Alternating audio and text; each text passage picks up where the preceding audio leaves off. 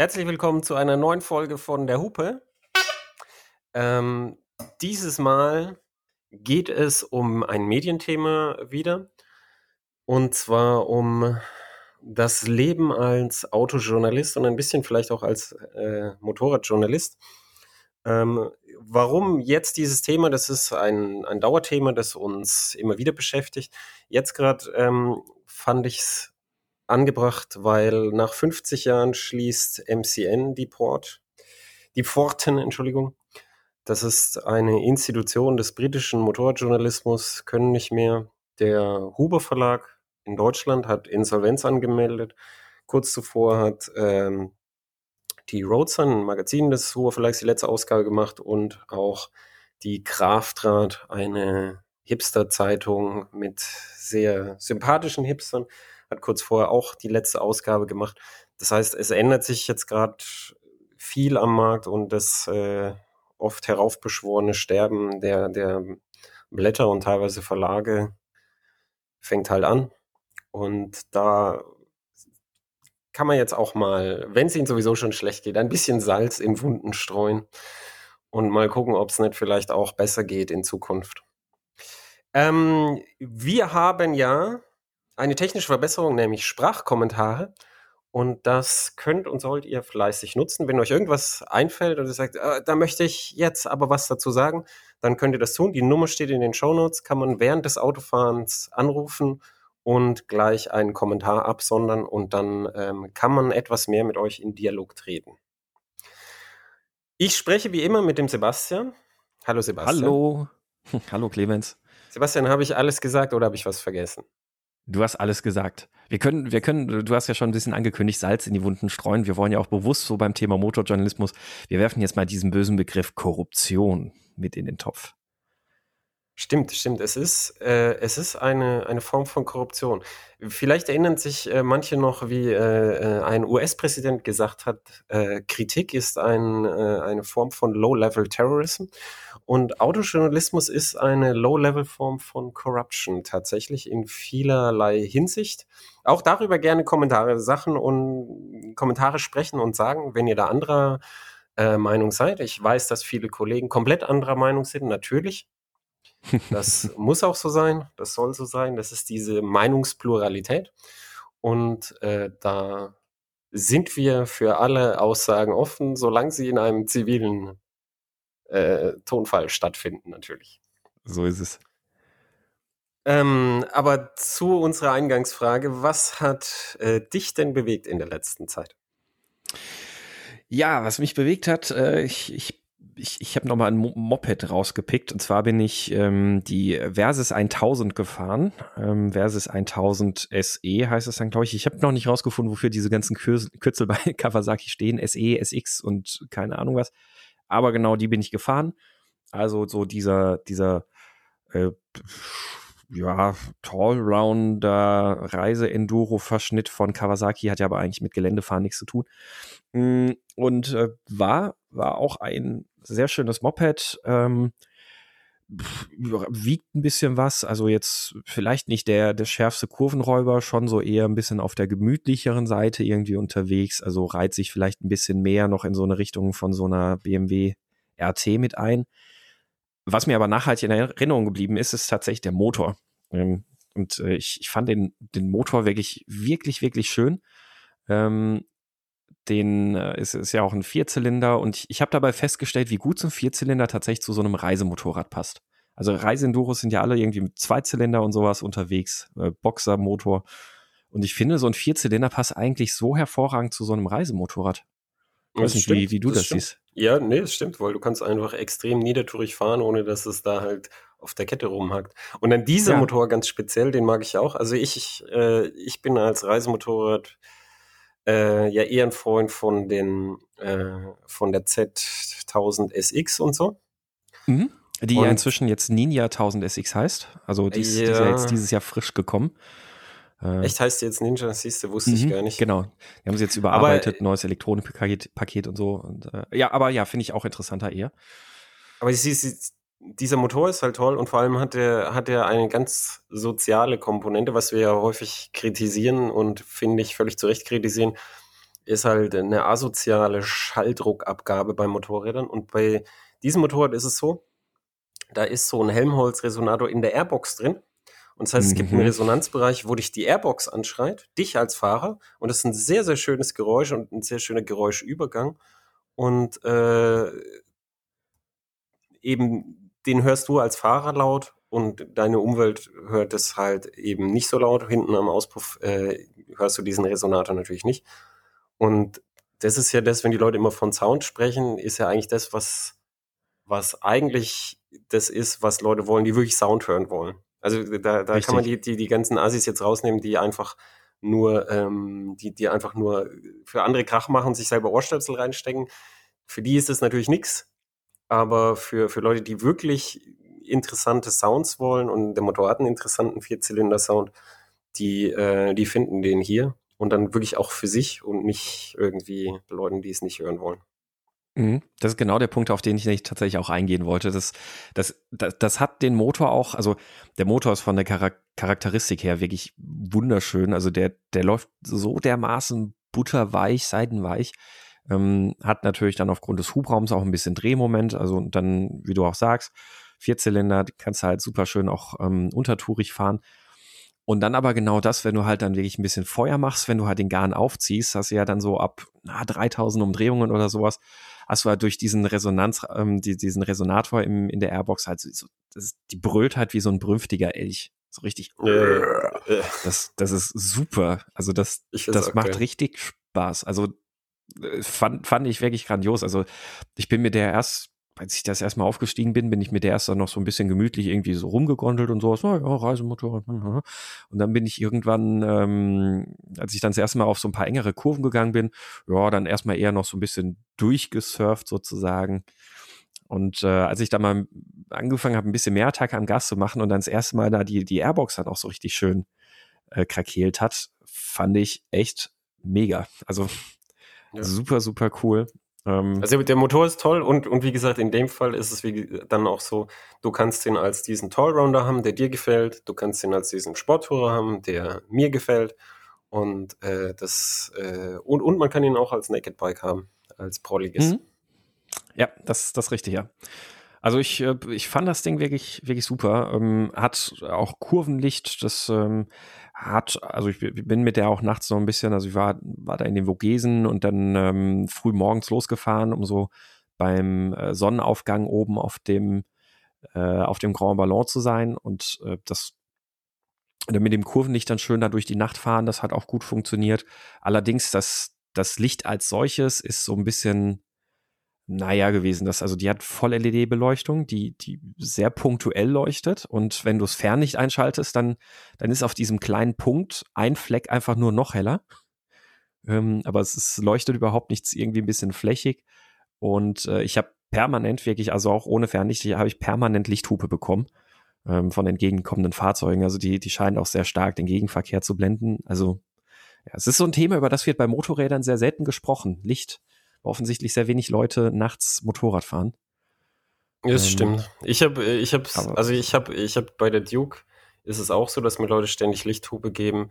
Der Scheinwerfer ist definitiv korrekt eingestellt. Also ich habe das überprüft, der mhm. TÜV hat das überprüft und die Werkstatt hat es überprüft.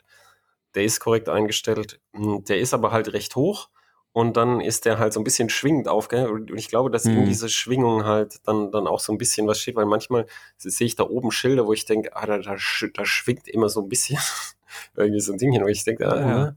ob die Schwingung in der Messung drin ist. Und, und es ist halt einfach deutlich höher als am Auto, als am typischen Auto, Richtig. der Scheinwerfer. Ja. Ich, ich merke das auch, wenn du Autos hast, wo der Scheinwerfer sehr hoch aufgesetzt ist dann denke ich mir auch, hat er jetzt Fernlicht an oder hat er einfach helle mhm. Lampen? Das ist einfach mhm. so. Je höher der Scheinwerfer sitzt, umso mehr, äh, umso schwieriger ist es halt, den blendfrei einzustellen. Richtig, ja. Naja, und ansonsten, ähm, ja, was kann man noch so über, über diverses sagen? Ähm, also sie fährt sehr angenehm, also jetzt jetzt aber nichts herausragendes, wo man jetzt sagen muss, wow, rennt dann Strich daher oder sowas. Sehr, sehr durchschnittlich, aber sehr angenehm zu fahren. Also wirklich, wenn man so das, äh, das, das Konzept des, des Sporttourers da so betrachtet, dann ist sie natürlich schon sehr viel mehr auf der Touring-Seite als auf der sportlichen Seite. Ähm, aber ich fand die, die Mischung eben sehr angenehm, so auf der einen Seite, auf der einen Seite so einen angenehmen Tourer zu haben und auf der anderen Seite halt sowas, denn diesen Motor, der, der so, so breit aufgestellt im Charakter ist und dann halt eben mit der Airbox dann trotzdem auch Spaß macht, wenn du da ein bisschen, bisschen mehr Attacke machst. Und ähm, also ich bin jetzt tatsächlich auch mal gespannt, wenn dann ähm, die äh, Ninja 1000 SX, die ist ja jetzt gerade vorgestellt worden. Ähm, da sind gerade Kollegen auf der Fahrveranstaltung gewesen. Ähm, das äh, kann ich mir super, super schön vorstellen. Und ähm, ja, ich stehe auf Tallrounder, aber ich stehe tatsächlich genauso auch nach wie vor auf Sporttourer. Ähm, und ich würde tatsächlich mal gerne, ich, ich schaue das jetzt mal quasi hier in die Runde, ich würde dieses Jahr tatsächlich ganz gerne mal ähm, die äh, Ninja 1000 SX und die R1250 RS ähm, mal gegeneinander in den Ring werfen. Ähm, hm. Ja, nicht die äh, RS, ja, ja weil, weil die RS, die bin ich letztes Jahr äh, in Garmisch mal ganz kurz gefahren auf den BMW Motorrad Days. Ähm, da, da bin ich erst noch so ein bisschen, da war ich, glaube ich, zu sehr auf den Boxer fokussiert. Das ist ja das erste Mal gewesen, dass ich Boxermotor gefahren bin, also auf, auf dem Motorrad. Und ähm, da, da war ich erst noch so ein bisschen ratlos zurückgeblieben. Ich glaube, ich habe schon mal davon erzählt, weil der neue 1250er Boxer ist halt ein, hm, also wenn, wenn man danach dann auf einer A9T sitzt, dann muss man sagen, ein bisschen charakterschwacher Motor. Ähm, der, der ist gut, der funktioniert gut, hat Drehmoment und alles, aber ja, es ist halt alles so ausgleichsgewellt, dass, dass du so von der eigentlichen Boxer-Charakteristik gar nicht mehr so wahnsinnig viel, viel, viel spürst. Die Akustik ist irgendwie eine andere. Und ähm, nachdem ich aber dann ja letztes Jahr auch die RT mal zwei Wochen gefahren bin und mich dann doch irgendwie so ein bisschen darin verliebt habe, äh, obwohl das so ein großes, fieses Schiff ist, würde ich echt diese RS ähm, sehr gerne mal nochmal jetzt mal intensiver fahren. Und äh, vielleicht können wir das, äh, vielleicht können wir das ja mal diversen äh, diversen von unseren Korruptionskunden äh, vorschlagen. genau, ja. Aber ja, also so, so viel zur, zur Versus ähm, 1000. Also war sehr bequem, auch dann irgendwie mal eben irgendwie 2000 Kilometer mit der so an, an einem verlängerten Wochenende abzureißen und so. Also ja, schönes Motorrad, äh, kann man gut machen und ähm, ich, ich bin für mehr Vierzylinder in Reisemotorrädern passt einfach super. So vibrationsfrei und oder vibrationsarm, ähm, angenehme Akustik, äh, kannst Schaltv fahren, kannst Attacke machen. Super. Ja. Ja, dann äh, Clemens, was, was hat dich denn bewegt? Ich war gerade Pickup Truck. Und zwar, ah. nämlich in, in Deutschland gibt es hier nur das, was der Amerikaner den Midsize Pickup nennt. Und da fahre mhm. ich gerade den, den Ford Ranger Wild Track. Ah. Äh, und, mit äh, welchem mit, Motor? Da ist ein 3,2 Liter Fünfzylinder Diesel drin, mhm. wo alle gesagt haben, ich soll den unbedingt fahren und, und der neue Vierzylinder, der wäre so viel schlechter. Und es, es ist, ich, ich verstehe es nicht ganz, also nach den technischen Daten hat der Fünfzylinder so ein bisschen breiteres Fenster, wo das maximale Drehmoment anliegt, aber in der Praxis äh, sind, sind vermisst man beim Vierzylinder nichts.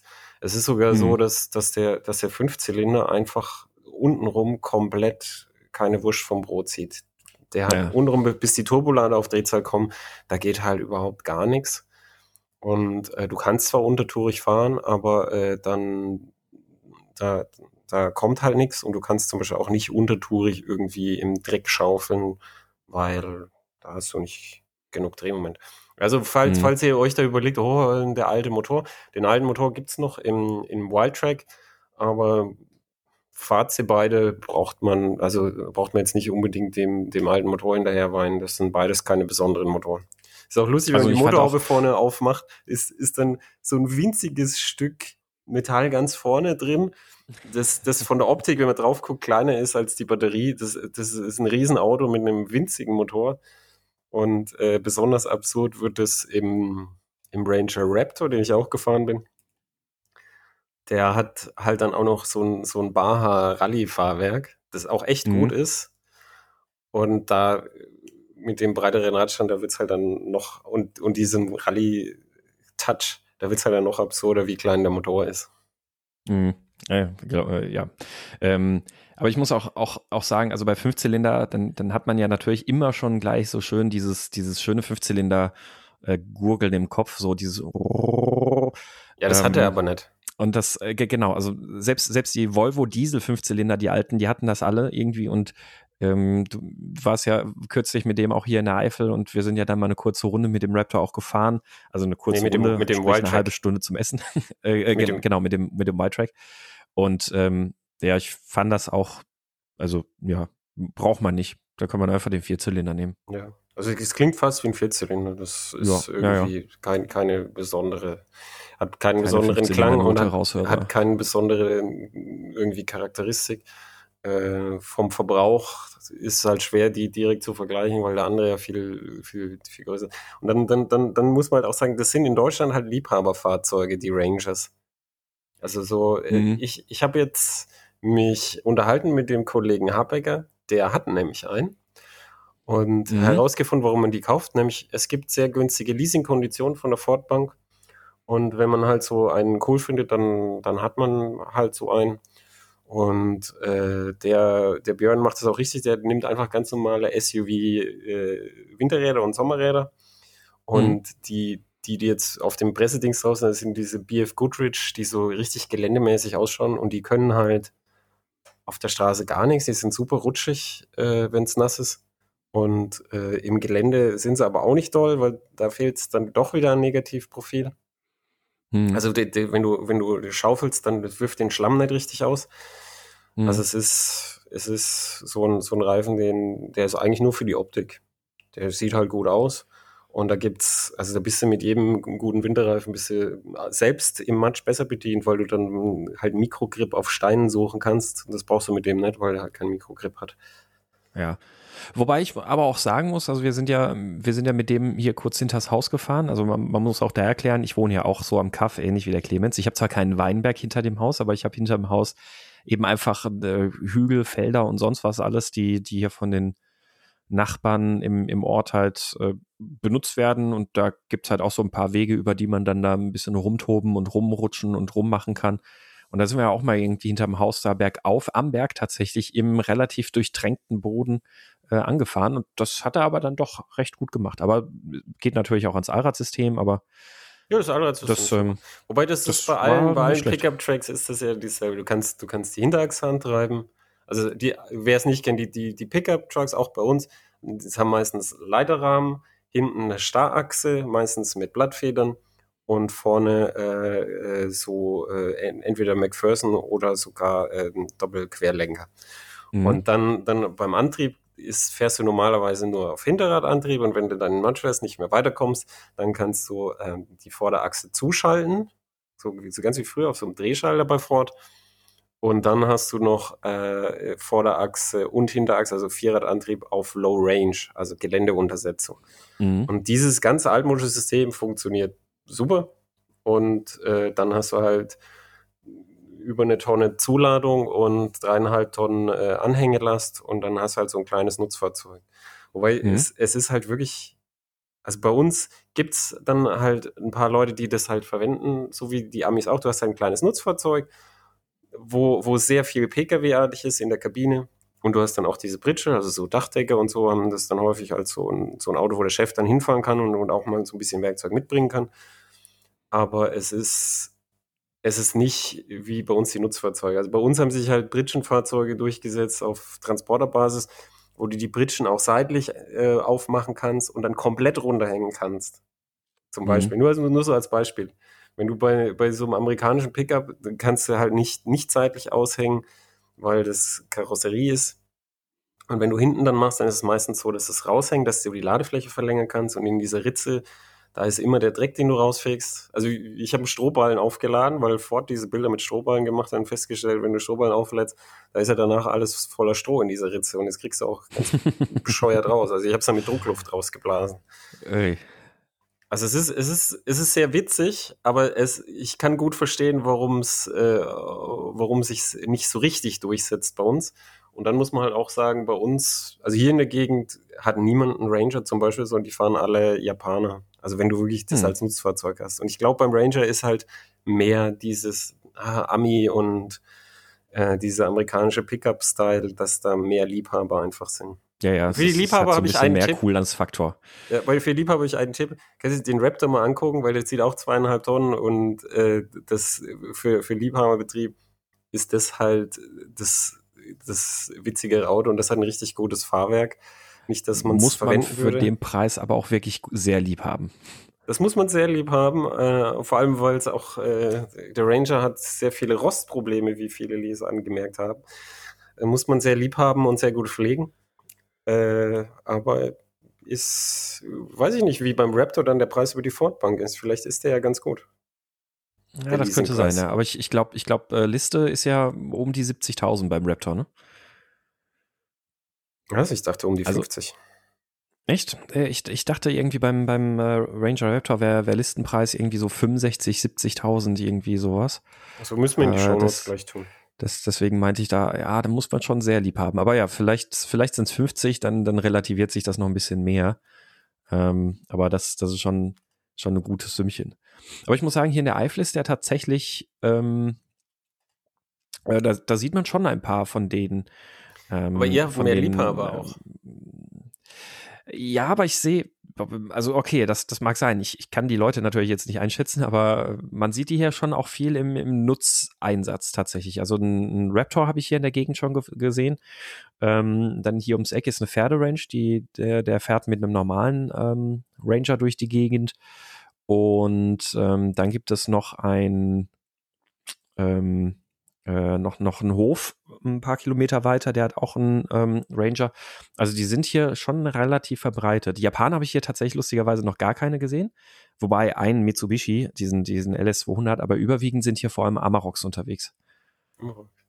Ja, Amarok, vielleicht ist es einfach, kommt es auf die Gegend an, was die, was die Leute kaufen und vor allem welche, welche Nutzfahrzeughändler halt äh, das gut machen. Das ist wahrscheinlich Richtig, sehr, sehr ja. lokal. Also weil hier gibt es ganz viel diese, diese Nissans zum Beispiel. Und vielleicht gibt es ja einfach einen, einen Nissan-Händler, der das toll macht und äh, gute Preise macht und, es liegt einfach an Wa- sowas. Wahrscheinlich, wahrscheinlich ist es das sicherlich irgendwie zu einem, zu einem gewissen Teil. Ja. Es ist ja gerade so in den ländlichen Regionen ist, da wird nicht unbedingt immer das Auto nach Marke gekauft, sondern nach Händler. Also so, so kenne ich es auch einfach irgendwie noch aus der Gegend, wo ich aufgewachsen bin. Da sind ganz, ganz, ganz viele äh, der, der, der ähm, äh, wenigen in Deutschland verkauften Nissan Almera und sowas alles damals rumgefahren oder Nissan Primera und so ein Kram auch. Ähm, einfach weil, weil der Händler halt da war. Naja, Also übrigens ist eine, 66.700 Euro für, für den äh, Raptor. was, ja, ja, ich nehme meine Aussage zurück. Das muss man, das, das ist, Das muss äh, man wenn, sehr, wenn du, sehr lieb haben.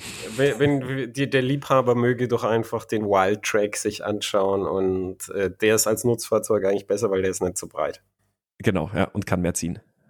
und kann mehr ziehen, genau. Ja. So, äh, lassen wir zum Hauptthema kommen, weil sonst, Mhm. sonst würde es so lange. Mhm. Ähm, das, es gab, kannst du dich noch daran erinnern, als die Autohersteller angefangen haben, äh, so junge Internetschreiber einzuladen? Ja, Da gab es dann ab und zu so Artikel, wo dann, wo dann Leute, die das zum ersten Mal gesehen haben, haben dann so Artikel geschrieben, wie es einfach ist auf einer Mhm. Fahrzeugpräsentation. Und äh, das, das Interessante daran war, dass ähm, es gibt diese Artikel noch, ihr könnt die suchen und finden. Und äh, das Interessante daran war, dass es, dass es offensichtlich äh, für viele komplett neu war. Und da kann ich mich in dieser Zeit erinnern, wo das die geschrieben haben, kam dann auch in, äh, in der Zeit war es, glaube ich, kam dann auch mal ein Artikel, so ist es auf einer Autopräsentation gelaufen. Und ich denke, eure Leute sind ständig auf diesen Präsentationen. Die könnten das eigentlich die ganze Zeit schreiben. Aber äh, es, es passiert nicht. Und zwar ist das einfach, man gewöhnt sich sofort dran.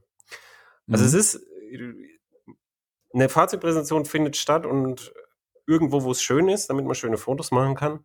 Und dann irgendwo in einem schönen Hotel und dann gibt es irgendwie was Nettes zu essen und du wirst hingeflogen, Business Class und wirst behandelt, als wärst du total wichtig. Mhm. Und da ist, da ist halt so, wenn dir das halt öfter passiert, dann, dann kannst du gar nicht anders als, als anfangen zu glauben, dass du wirklich wichtig bist. Mhm. Und da, äh, da, da, da ist auch keiner immun dagegen. Also ich, ich, ich merke es auch an mir selbst, beziehungsweise ich habe es gemerkt, als ich noch diese Präsentation gemacht habe mehr. Und das ist einfach, ähm, ist auch mit ein Grund, warum ich es reduziert habe oder beziehungsweise fast auf null reduziert. Es ist, du, du, du kriegst da nicht so viel raus aus diesen Events. Es ist sehr nett, die Leute zu sehen äh, und, und zu treffen und mit denen zu sprechen, das stimmt. Aber die kann man auch anderweitig treffen. Und dann, dann, dann ist eben diese, dieses, dieses, dieses Raushauen von, von Geld, das ja der Kunde bezahlen muss, es ist mir tatsächlich dann etwas unangenehm immer. Ja, das äh, stimmt. So, so aus, aus der Warte habe ich es tatsächlich noch nicht gesehen, aber ähm, also um, ja, irgendjemand um, bezahlt es ja. Richtig, ja, natürlich. Also klar, irgendjemand bezahlt. Ähm, aber um, um das mal so ein bisschen äh, aufzuzäunen, ich bin ja auch einer von den äh, Internetschreibern gewesen, also damals äh, so 2000, ah, wann ging das los? 2010, irgendwo in dem Bereich 2010, 2011, als, als die Autohersteller dann auch angefangen haben, eben so Blogger und sowas einzuladen. Und ähm, ich kann mich eben auch noch sehr gut dran erinnern, was du gerade auch schreibst, wo man dann äh, auf den Events war und dann, dann ähm, natürlich, wenn man das allererst mal auf so einem Event war, dann war das plötzlich so eine total neue Welt. Du bist da eingeladen worden von einem Hersteller, um dir irgendein Auto anzugucken. Wirst da durch halb Europa geflogen äh, oder auch um, um, den ganzen Globus. Ähm, wie du sagst, sehr häufig, inzwischen ist das ja auch weniger geworden, sehr häufig Business Class. Ähm, dann bist du da in einem Fünf-Sterne-Hotel, verbringst da super, super Abend später noch beim, beim äh, im Sterne-Restaurant, äh, fährst da ein bisschen Auto, machst ein paar schöne Fotos an irgendwelchen schönen Locations und äh, fliegst am nächsten Tag dann wieder zurück. Ähm, und dann haben natürlich halt äh, einige damals dann auch immer wieder dann so, dass das auf ihren sozialen Kanälen dann eben so geteilt, so wow, guck mal hier, ne, Schnittchen und äh, äh Wein und was weiß ich was nicht alles. Und ich, ich kann mich da sehr gut dran erinnern, wie dann plötzlich so aus der, der klassischen Presse dann häufiger mal solche Artikel plötzlich kamen, so, ach, diese Blogger, alle gekauft, die lassen sich hier, lassen sich hier von den, von den Herstellern hofieren und äh, die sind jetzt alle nicht mehr neutral. Wir dagegen, äh, ich erinnere mich noch zum Beispiel insbesondere an die Autobild, die da sehr ähm, die dann offensichtlich ein sehr hohes Bedürfnis hatte, in mehreren Ausgaben tatsächlich ein Viertel bis halbe Seite dem Thema zu widmen, warum ähm, Blogger alle nicht neutral sind, so ungefähr. Ähm, wir dagegen, wir sind, wir sind neutral und wir sind äh, die Instanz und wir gehen ja, mit dem Zollstock ran und so. Ja, aber, aber, aber, sie, sie, sie saßen ja im, in derselben Business Lounge, ja, haben dasselbe Bier gesoffen richtig. und saßen beim, am selben Schnittchenbuffet. Also wo, genau. wo hat diese Abgrenzung denn stattgefunden? Weil ich kann mich erinnern, die, die Welt zum Beispiel, ich habe früher äh, häufiger für die Welt gearbeitet, die hatte eine Zeit lang äh, die Maßgabe, dass sie alles selber zahlen will. Also die Flüge mhm. selber zahlen und die Unterkunft. Das war ein Riesenaufriss, das haben sie sich mal in den Kopf gesetzt, das haben sie dann auch bald wieder fallen gelassen.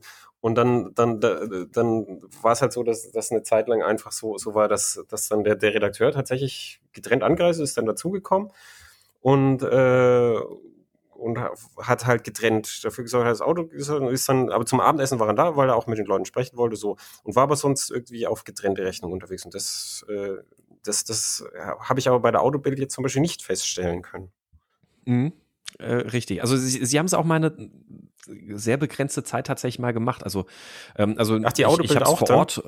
Ja, also räumlich vor Ort habe ich es nicht gemerkt. Also der, der Journalist war trotzdem in, also komplett gleich auf der Veranstaltung unterwegs. Aber zumindest haben sie im Text geschrieben, dass sie die Reisekosten selbst getragen hätten anschließend. Also es stand dann unten immer so ein Disclosure dabei. Vielleicht war es ähm, eine, vielleicht war es eine Konzern. Äh, äh, genau, ich glaube, das war so eine Springer-Geschichte damals. Wo im ganzen Konzern ähm, dann gemacht werden musste. Genau. Es ist aber auch sehr fadenscheinig gewesen, weil ich habe damals dann auch mal ein bisschen mit ein paar Leuten gesprochen, so aus, aus auch wieder von der Gegenseite, also von der Presseseite. Die Hersteller haben der Autobild dann tatsächlich da oder den, den Medien da tatsächlich Rechnungen gestellt, aber naja, jetzt überschlagen wir mal, was so ein Business-Class-Flug irgendwie von, was weiß ich, München nach Portugal kostet hin und zurück bist du wahrscheinlich auch mal irgendwie schnell mit der entsprechenden Firmenrate, die die ja dann natürlich kriegen, sagen wir mal, weiß ich nicht, 800.000 Euro, vielleicht 1.500 Euro. Ähm, dann natürlich noch das Hotel. Ähm, das, da kriegen sie natürlich meistens auch Sonderkonditionen, weil ja meistens so ein Hotel komplett gebucht wird, dann vielleicht mal für einen Zeitraum von vier Wochen oder sowas. Lassen wir es mal 200 Euro die Nacht sein oder was weiß ich was, dann noch Dinner. Egal, jedenfalls darüber haben die dann natürlich theoretisch eine Rechnung gestellt, aber die Rechnungen sind dann halt so lächerlich gering gewesen. Also da wurde dann quasi eine Rechnung gestellt, so nach dem Motto, mh, hm, 300 Euro Flug und Unterkunft. Ach so, okay. Das, äh, also es ist eine sehr, Ja, sehr also wir, wir sind uns, wir sind uns einig, es, es war ein Versuch, ein, ein Versuch des Feigenblatt und das, es wurde ja auch dann schnell aufgegeben, weil es halt richtig. die ja. Konzernleitung auch eingesehen hat, dass das auch die Leser nicht interessiert. Genau. Aber ich habe, also, wenn, wenn wir so ein bisschen jetzt in dem Kontext mal auf dieses Thema Korruption im Motorjournalismus mal, mal kommen ähm, oder das, das da so ein bisschen aufgreifen. Also es gibt ja, es gibt ja auch äh, Journalisten, die, die durchaus sagen, Motorjournalismus ist die korrupteste Form des Journalismus überhaupt. Und das wollen wir ja auch jetzt mal so ein bisschen aufarbeiten, was es damit Ja, ich so möchte, ich möchte aber sagen, ich möchte kurz So, ein was ja? sagen, nämlich es ist die zweitkorrupteste Form des Journalismus, nämlich die Leute, die sagen, die kennen Reisejournalismus nicht. Äh, das, genau. das nur als Einwurf, okay? Richtig, also Reisejournalismus, ich glaube, da können sich, kann sich der Motorjournalismus noch eine Scheibe von abschneiden. Aber, aber ja, grundsätzlich als Motorjournalismus, wenn man bezahlt wird und nicht wie, wie manche Motorjournalisten leider auch ähm, vom Verlag vor die Tür gesetzt wird, damit man als Freier dann arbeitet und dann irgendwie äh, für, für zwei Seiten Artikel 30 Euro kriegt. Ähm, wenn man also bezahlt wird, dann, dann ist es natürlich ein hübsches Leben. Du wirst da, ähm, weiß ich nicht, du, du fliegst so viel, dass du jedes Jahr deinen Senatorstatus äh, bei der Lufthansa komplett hast und und und, bist immer in schönen Hotels, äh, hast immer leckeres Essen. Ähm, egal, aber genau, also was ich eigentlich sagen wollte. Also ich habe bei einer Veranstaltung habe ich mal mit einer äh, Pressesprecherin von, von einem Hersteller geredet. Ähm, äh, sie hat mir eine Geschichte erzählt, die das sehr, sehr schön deutlich gemacht hat, wie korrupt das ganze Business auch früher mal vor allem gewesen ist. Und zwar, ähm, als sie angefangen hat mit ihrer Pressearbeit, da, das war so die Zeit, als die ersten Flatscreens so allmählich rausgekommen sind. Also so die, die ersten LCD-Fernseher, Plasma-Fernseher und sowas, was dann halt alles so, so schön schlank und, und dünn ist. Und ähm, was man auf so einer Presseveranstaltung häufig hat, wenn du ins Zimmer kommst, dann liegt irgendwie so ein, so ein Welcome-Letter auf dem Bett. Manchmal dann auch noch irgendwie so ein, so ein äh, Willkommenspaket, da sind dann so kleine Geschenke irgendwie mit drin, sowas wie, was weiß ich, ähm, ein Lanyard oder ein, ein, äh, eine Powerbank fürs Handy vom, vom, mit Branding vom Hersteller, solches Zeug. Und ähm, da, da sind dann eben bei dieser Fahrveranstaltung ist dann ein Journalist dann eben in sein Zimmer gekommen und dieser Welcome Letter, der, der war eben in einem Umschlag im Rahmen des Fernsehers äh, hingestellt. Und äh, dann ist der Journalist dann, nachdem er auf dem Zimmer eingecheckt hat, ist er anschließend wieder zu der Pressesprecherin gekommen und hat gemeint, ja, hören Sie mal hier, das ist ja eine schöne Idee, aber haben Sie sich mal Ged- Gedanken gemacht, wie ich den Fernseher nach Hause bringen soll? Ja, die Geschichte kenne ich auch. Völlig selbstverständlich davon ausgegangen. Ich glaube, es könnte vielleicht sogar, äh, du könntest es vielleicht von der, äh, von, von der Person oder von mir gehört haben, ich weiß es gar nicht. Der ist jedenfalls völlig selbstverständlich davon ausgegangen, na, wenn dieser Welcome Letter hier im Fernsehrahmen steht, dann ist der Fernseher mein Geschenk. Ähm, weil es tatsächlich noch bis in die 90er rein extrem üblich gewesen ist, dass da sehr üppige Geschenke überreicht wurden. Ja. Und ich fand Also das, die das mit den Geschenken ist, ist, ist wirklich zurückgegangen. Es gibt es aber immer noch, oder es ist immer noch Ja. häufig, dass du das denkst, das ist zu teuer für ein Geschenk. Ja, Ja, weißt du, so, so total, wenn, wenn, wenn, da, wenn das so ein T-Shirt ist, wo drauf steht, äh, Fahrveranstaltung, äh, VW Polo mit Datum und so, das nehme ich zum Beispiel mit und das ziehe ich zum Sport an. So. Ja, genau. Oder, oder wenn man im Haus was schafft oder so. Ja. Also ich habe ich hab, ich hab tatsächlich, ähm, weil ich ja so viel für den Heise Verlag habe, ich habe den, den Georg Schnurrer, mit dem habe ich gesprochen, habe gesagt, so, so irgendwie so kannst du mir die aktuellen so Richtlinien, wie es so ist, schicken. Und ich orientiere mich grob an dem seinen Richtlinien. Das heißt, das ist so, so günstiges Zeug, irgendwie, wo, wo jetzt so, so wie ein Kugelschreiber oder so, den, den, den man dann ja häufig auch benutzt, um da ein paar Notizen zu machen. Oder dieses T-Shirt, dass du es mitnimmst und dass du teure Sachen einfach dort lässt. So, und das, Mhm. das mache ich komplett konsequent, einfach deshalb, weil ich dachte, ja, was ist denn der, Schaden jetzt mindestens? Der Schaden ist einfach, wenn du dich auf diese Rutsche begibst, dann ist es halt da schwer runterzukommen. Also die Leute fragen, also fragen auch immer, ja, kannst du nicht mal ein Auto ausleihen und dann, äh, und dann machen wir da das und das und dann schreibst du halt auch was drin und sagst, nee, das können wir nicht machen. Das, das können wir schon machen, aber das machen wir einfach nicht.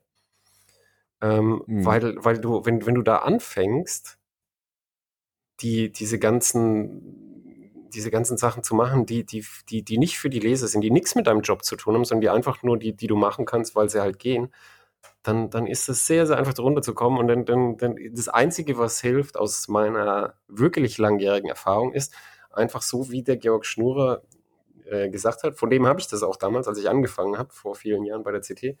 Du musst ganz frühzeitig den Stopp ziehen und einfach sagen, also damals war es bei 10 Euro irgendwie, war damals, da ziehst du die Grenze. Alles, was mehr als 10 Euro hat an Geschenken, kam bei der CT auf einen großen Haufen, wurde an der Weihnachtstombola verlost für die Leute, die halt nicht Reisen machen. Das fand ich eine ganz nette Idee. Und, ähm, und ich, ich, ich lasse jetzt alles da, auch so, so Taschen, was du da geschenkt kriegst und Elektronik, letztens eine Actioncam auf dem Zimmer und so. Ich lasse das alles da. Ich sage, oder ich sage den Pressesprecher, hast du Kinder, da nimmst, nimmst du mit, weil die Pressesprecher kriegen ja immer nichts.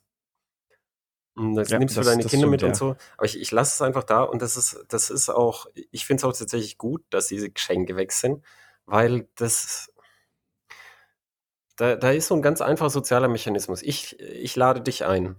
Ich bin super nett zu dir, ich bezahle dir das Essen, ich äh, verhätschel dich, der Flug ist äh, nett. Wir haben eine super schöne Zeit und äh, dann zeige ich dir was im Rahmen dieser super schönen Zeit und dann dann, dann, dann ist es ganz schwer, das irgendwie doof zu finden. Das ja, ist einfach, halt einfach rein, in so einer Feelgood-Stimmung. Äh, genau, das ist so rein menschlich. Das, deshalb wird es ja gemacht. Das ist dann, wenn du, wenn du, also ich kann mich dran erinnern, da war ich in meiner Straße, konnte ich Snowboard fahren. Und auf dem Motorrad lag irgendwie 30 Zentimeter hoch Schnee. Und ich hatte echt hier richtige Blue Balls vom Park Motorcycle Syndrome. Und dann hat BMW eingeladen nach Südafrika und da sind wir äh, die damals neue äh, GT gefahren, Sechszylinder-Tourer. Und oh, danach ja. habe ich, hab ich dann irgendwann später mit Honda gesprochen, die ja auch diese großen Tourer haben. Und ich sage, und, wie ist, wie ist die neue BMW? Erzähl mal. Und ich so, ja, Aaron, was, was glaubst du, wie das war? Also, es hat bei mir Schnee in der Straße. Ich bin seit Wochen nicht Motorrad gefahren. Und jetzt sind wir bei 23 Grad in Südafrika Motorrad gefahren. Was denkst du, wie es war? Es war total geil. Das war total geil. Und es stimmt, es war auch total geil. Aber jetzt, so wie viel davon ist Motorrad und wie viel ist einfach ein schönes Gesamterlebnis? Es ist relativ wurscht, welches Motorrad wir da gefahren werden. Es wäre mit jedem Motorrad ganz lustig gewesen. Sonst, mhm. sonst, sonst könnte Harley ja überhaupt keine positive Presse haben. Also so, das ist einfach toll. Das ist mitten im Winter. Ja, ja? Das, die, die, dieses Konstrukt ist übrigens auch einer der Gründe, warum viele Journalisten ja immer so, so gerne diese Ausrede benutzen, na, es gibt hier überhaupt keine schlechten Fahrzeuge mehr. Das, den, den Mythos haben wir ja schon mal aufgegriffen. ähm, yeah, aber das, das ist tatsächlich so ein bisschen so aus dieser, aus dieser ständigen Feel-Good-Stimmung, wo du halt immer bei diesen ganzen Events unterwegs bist. Und man muss dazu sagen, als umtriebiger Journalist hast du halt so deine drei bis vier Termine in der Woche, ähm, auf die du da fliegst. Ähm, ja, da ist, da ist halt immer alles gut und okay. Und ja. Ne? Ja, und dann, dann, dann, dann ist halt auch, wenn du vor Ort bist, bist du ja komplett äh, auch ähm, in Betreuung. Das mhm. heißt, also du, du würdest sagen, hör mal, das Getriebe, das Automatikgetriebe, das, das schlägt da immer ins Kreuz rein und so. Und dann, dann, dann kommen ja so Sachen, du hast das Konzept des Fahrzeugs nicht verstanden. Ich erkläre dir jetzt mal das Konzept von unserem Fahrzeug. Und dann erklärt dir das Konzept vom Fahrzeug, warum das total geil ist, wenn das Automatikgetriebe halt so, so reinschlägt in deinen Rücken. Und mhm. dann findest du genau diese Erklärungen äh, in Artikeln. Nicht nur findest du die Erklärung, sondern du findest ja, dann ja. im Artikel auch so, viele verstehen ja dieses Fahrzeug nicht. Ich erkläre es euch jetzt. Also genau diese, diese Erzählung, dieses Narrativ, das der Pressesprecher elegant vorgegeben hat, findest du dann im Artikel wieder. Und, äh, und was du tatsächlich nicht findest, was, was mich gewundert hat, bis du es mir erklärt hast, ist, häufig bist du vor Ort und trotz allem Narrativ vorgeben und viel Good und Stimmung und so kann es passieren, dass sich alle einig sind oder die meisten einig sind über, irgendein, über irgendeine Schwäche. Mhm. Und dann sprichst du, ja, und das gefällt mir nicht so gut. Und das sind die meisten einig. So, dann später liest du im Pressespiegel und da ist nichts davon drin. Und denkst du, ja, wir haben zwar alle drüber unterhalten, wir fanden das alles so und ich habe es jetzt extra mit den anderen abgeklärt, damit es nicht nur ich bin. Und jetzt habe ich es reingeschrieben, jetzt stehe ich da wieder Depp, der Leser, der steht nur bei dir. Und ich habe das lange Zeit nicht verstanden. Und dann hast du es ja mal äh, erklärt. Das, äh, haben wir das genau, nicht sogar ja. schon aufgenommen hier? Ich, ich, bin, ich bin mir nicht ganz sicher, aber wir können es ja auch noch mal ganz kurz, kurz äh, an, anreißen. Also es gibt, es gibt ähm, insbesondere im, im Automobiljournalismus gibt es so eine, so eine Art ungeschriebene Regel, eine Art Gentleman's Agreement, dass die Fahrpräsentation, an der das Fahrzeug das erste Mal der Presse gezeigt wird, ist bewusst kein Test in Anführungszeichen. Also es wird, es wird von den, von den gängigen großen Medien, wird in der Regel dort nichts kritisiert. Ähm, das, das merkt man auch häufiger mal daran, dass beispielsweise, ähm, also jetzt nicht unbedingt in der Autobild oder Automotor und Sport oder sowas, sondern dann eher so in Tageszeitungen, da werden dann häufiger mal Redakteure zu den Terminen geschickt, denen man halt mal was Gutes tun will. Ähm, und die, die brauchen dann auch da nicht viel wissen, können, tun oder machen. Die schreiben halt oft und das, das ist jetzt kein Vorwurf an die, an, an die Kollegen, ähm, da, da finden sich dann aber häufiger halt eher mal Sätze, die sich in ähnlicher Form vielleicht auch irgendwie oder zumindest Eigenschaften hervorgehoben werden, die halt auch im, im Pressematerial vom Hersteller irgendwie hervorgehoben werden. Und das führt dazu, dass gerne mal äh, von, von wenigen aufmerksamen Lesern kritisiert wird. ja, da hätte ich auch gleich die Pressemitteilung lesen können. Ähm, was tatsächlich aber auch irgendwie dieser Effekt ist. Und kritisiert wird dann tatsächlich erst, wenn das Fahrzeug das erste Mal zum Test kommt. Und ich habe die Situation, die du gerade gerade geschildert hast, die habe ich eben auch sehr anschaulich mal erklärt äh, oder, oder gespürt, als ich den äh, zur Fahrveranstaltung vom Audi RS3 war, äh, letzte Generation, erster Audi RS3. Und ähm, den sind wir dann dort gefahren. Da bin ich zusammen mit dem Axel auch im Auto unterwegs gewesen. Wir haben im äh, Auto gesessen, sind da relativ intensiv über die Landstraßen geknallt, ähm, haben auf der Rennstrecke uns da ein bisschen ausgetobt und sind zu dem Schluss gekommen, ah ja, ist ganz nett. Also, wenn du damit so ein bisschen Pässe ballern möchtest in den Alpen, ist es ein nettes Auto, aber den sportlichen Anspruch, mal von dem durchzugsstarken Motor abgesehen, ist das Handling jetzt kein besonderes. Also, nee. Das da fehlt ein bisschen viel untersteuern und alles. Ja, und das, das haben da einige Sachen ich, ich hatte, kritisiert. Ich hatte, ich hatte dasselbe. Äh, ich bin zum ja, selben Schluss gekommen. Genau, so und dann, dann hat man sich auch vor Ort noch so mit ein paar Leuten unterhalten und alles und ähm, das äh, bei Audi ist es tatsächlich nachher schon so gewesen, dass ähm, ich, ich bin halt so ein Fahrdynamik-Junkie und dann, dann steigst du da an der Rennstrecke aus dem Auto raus. Pressesprecherin kommt schon gleich mit großen Augen auf dich zugerannt, so ganz erwartungsvoll. Und, und ähm, ab dem ersten Mal, wo ich dann Luft geholt habe, ja, äh, dann ist sie gleich losgerannt und hat mir irgendjemand aus der Technikentwicklung geholt, um äh, da ähm, sich mal das Auto erklärt, dass du mal verstehst, was das für ein Auto ist. Du hast es nicht so, verstanden, den RS3. Genau, so ungefähr. Du, du, du, du, musst mal dieses Auto richtig verstehen. Und ähm, naja, dann habe ich genau diese Sachen, die habe ich halt eben geschrieben. Ich habe auch darüber berichtet in dem Video, was ich mit dem Axel zusammen aufgenommen habe. Und dann ging der Shitstorm los. Ähm, das Audi, das, das Video ist im äh, Motor Talk Forum, im Audi Forum äh, geteilt worden, wo alle Leute sehnlichst heiß auf den neuen RS3 gewartet haben. Und jetzt habe ich ja damit die heilige Kuh geschlachtet. Den, den heiligen RS3 habe ich jetzt zu Fall gebracht und gesagt, der, der ist gar nicht mal so geil vom Fahren. Ähm, riesiger Shitstorm, der da im Forum losgegangen ist. Ich habe mich da ein bisschen eingeklinkt, habe mal so versucht, oh, gibst du mal ein paar Antworten auf die Fragen, die da so zum Auto sind und sowas alles. Aber Tenor war, ähm, das, ist, das, das ist irgendein dahergelaufener Kerl, der, der ist ja nicht mal als richtiger Autojournalist oder sonst irgendwas und der sagt jetzt, das Auto ist schlecht, während alle anderen sagen, dass es phänomenal ist, dieses Auto. Äh, der, der kann ja keine Ahnung haben. Zwei Wochen später ist dann bei RTL 2 Grip der Malmedy äh, auch unterwegs gewesen oder war es? Nee, es war nicht der Malmedy, ich glaube, es war einer von den Stuckbrüdern, ähm, der für Grip eben das Auto gefahren ist.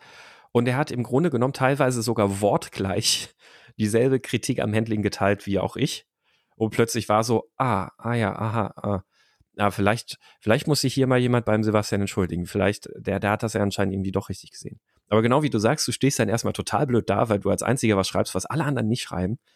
Ähm, und ähm, ja, und, und, dann, als dann natürlich der erst drei bei den verschiedenen Redaktionen auch dann im Test war, huch, plötzlich war das Handling und alles ja gar nicht so phänomenal wie bei der Fahrveranstaltung.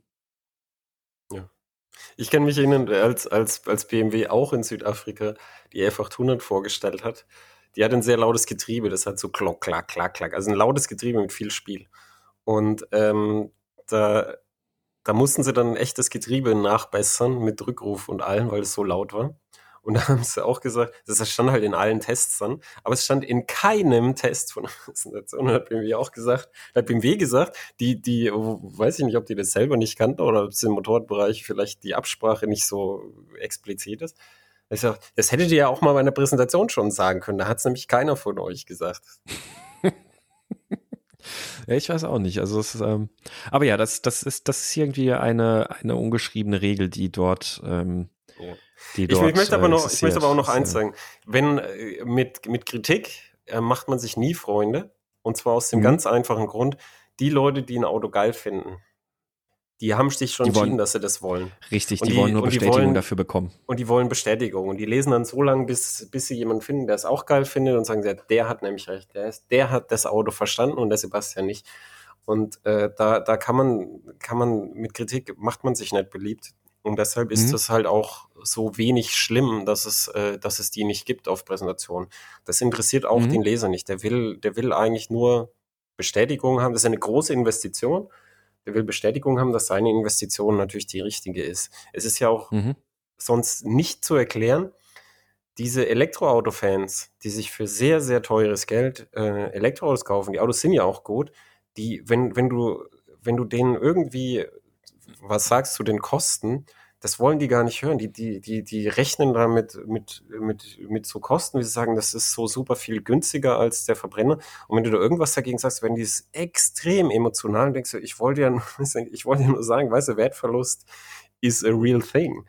Und das, das wollen die nicht hören. Und das ist super emotional, wo du einfach merkst, da geht es nicht um das Auto oder um Kosten, sondern da geht es um Weltbilder. Und du stellst sein Weltbild in Frage. Und das ist ja in der Verhaltensforschung gut belegt wenn ich dein Weltbild in Frage stelle, dann stelle ich dich in Frage. Und wenn ich dein Weltbild mhm. angreife, greife ich dich an und entsprechend äh, hart und aggressiv wird es verteidigt. Also da, da mhm. gibt es tatsächlich halt einen Grund, warum man sich, also wenn du einfach nur viel gut machst, äh, ist das gar nicht so schlimm. Es ist nur einfach die Frage, wenn du nur viel gut machst, und das ist die, die große und schlimme Frage, dann, ähm, dann braucht dich aber halt auch keiner, weil erstens viel gut kann jeder. Und zweitens, viel gut macht ja der Hersteller selber mit den eigenen Publikationen, mhm. die es ja mittlerweile ja. gibt. Ja, und da bist du halt einfach noch austauschbarer. Und wenn du, wenn, wenn du dann halt, also die, die sind häufig noch nicht so gut, aber es gibt auch gute. Also Mercedes Classic, das Heft, weil es halt um alte Autos geht und dann, ach, und dann fährt ne, ein, ein alternder Schauspieler, fährt einen alternden Mercedes in seiner Geburtsstadt und solche Geschichten sind da drin. Reines Feelgood das ist ein richtig gutes Magazin und da, da kannst du als Automagazin auch keine besseren Geschichten machen, mhm. weil vor allem hast du nicht so viel Geld wie die. Und da, da, da, da, eigentlich, eigentlich wäre es, wäre es, wäre es, wäre es ja gut, wenn sich die Leute mehr dann an den Lesern orientieren würden. Und das passiert halt deshalb immer noch nicht, weil der Leser ja ähm, der Leser ja nicht so richtig wahrgenommen wird, als dass er die Rechnung zahlt. Also so, mhm. der Leser ist häufig nur eine Kenngröße für, was du an Werbung verkaufen kannst. Und dann hast du ja auch Angst, dass du nicht mehr eingeladen wirst. Dazu möchte ich sagen an alle, die diese Angst haben, diese Angst ist vollkommen berechtigt, okay? Es ist nicht eine irgendwie eine Angst, die nicht berechtigt ist. Ähm, ich habe ja reduziert meine Präsentation. Ich habe alle Präsentationen einfach abgesagt. Und dann dauert es auch nicht lang, dann lädt ich natürlich keiner mehr ein. Genau, irgendwann kommt halt nichts mehr. Ja.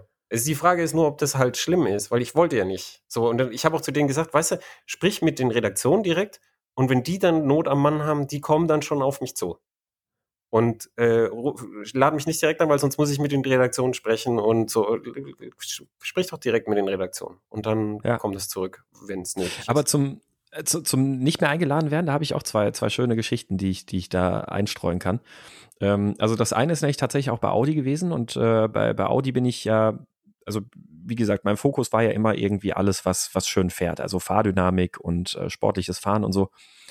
Und ähm, bei Audi bin ich eben permanent, obwohl ich den jedes Mal so richtig eine vom Bug gefahren habe, wenn sie ein sportliches Modell rausgebracht haben, ähm, bin ich trotzdem auch immer weiter eingeladen worden. Und ähm, äh, es gab tatsächlich auch von den, von den Lesern und von, ähm, da gab es dann eben auch Kommentare, wo die Leute gesagt haben, ja, aber dass du noch eingeladen wirst, wo du doch immer so am Kritisieren bist, ah, Hut ab.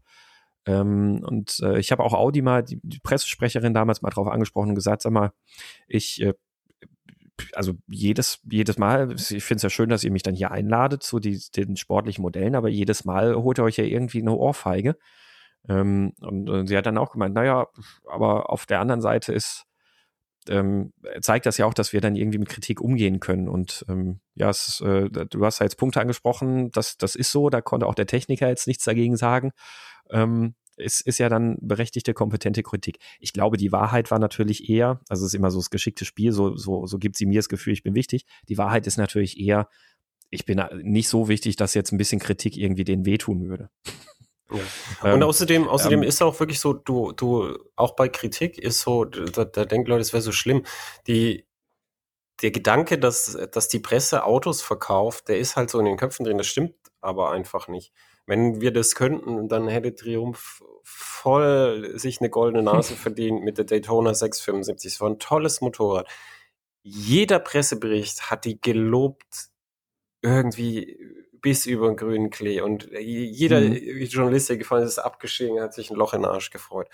Und es hat sich überhaupt nicht entsprechend verkauft. Also, und andere Motorräder, die, die, die einfach kritisiert wurden und zu Recht kritisiert wurden und hier und zu teuer, äh, viele Probleme, unzuverlässig und so, verkaufen sich wie verkaufen geschnitten sich einfach Brot. trotzdem. Ja. Also es ist, die, die, das ist ja auch so ein Narrativ, dass der Leser da sitzt und nach Informationen entscheidet und dann kauft er. Das stimmt einfach nicht, sondern man, nee. man, man will irgendwas und dann, wenn, wenn die ökonomischen Eckdaten so grob stimmen, dann kauft man das und dann redet man sich schön. Ich habe mir ja auch eine, eine äh, Duke R gekauft und da, da, das ist mein Firmenfahrzeug, da teste ich Zubehör und da habe ich mir auch gesagt, ja, das ist, ich brauche dieses Firmenfahrzeug und das muss auch ein neues Motorrad sein. Da habe ich mir das natürlich schön geredet. Aber diese Rechnung ist völliger Hirnriss. Das ist ein riesiger Schmarrn.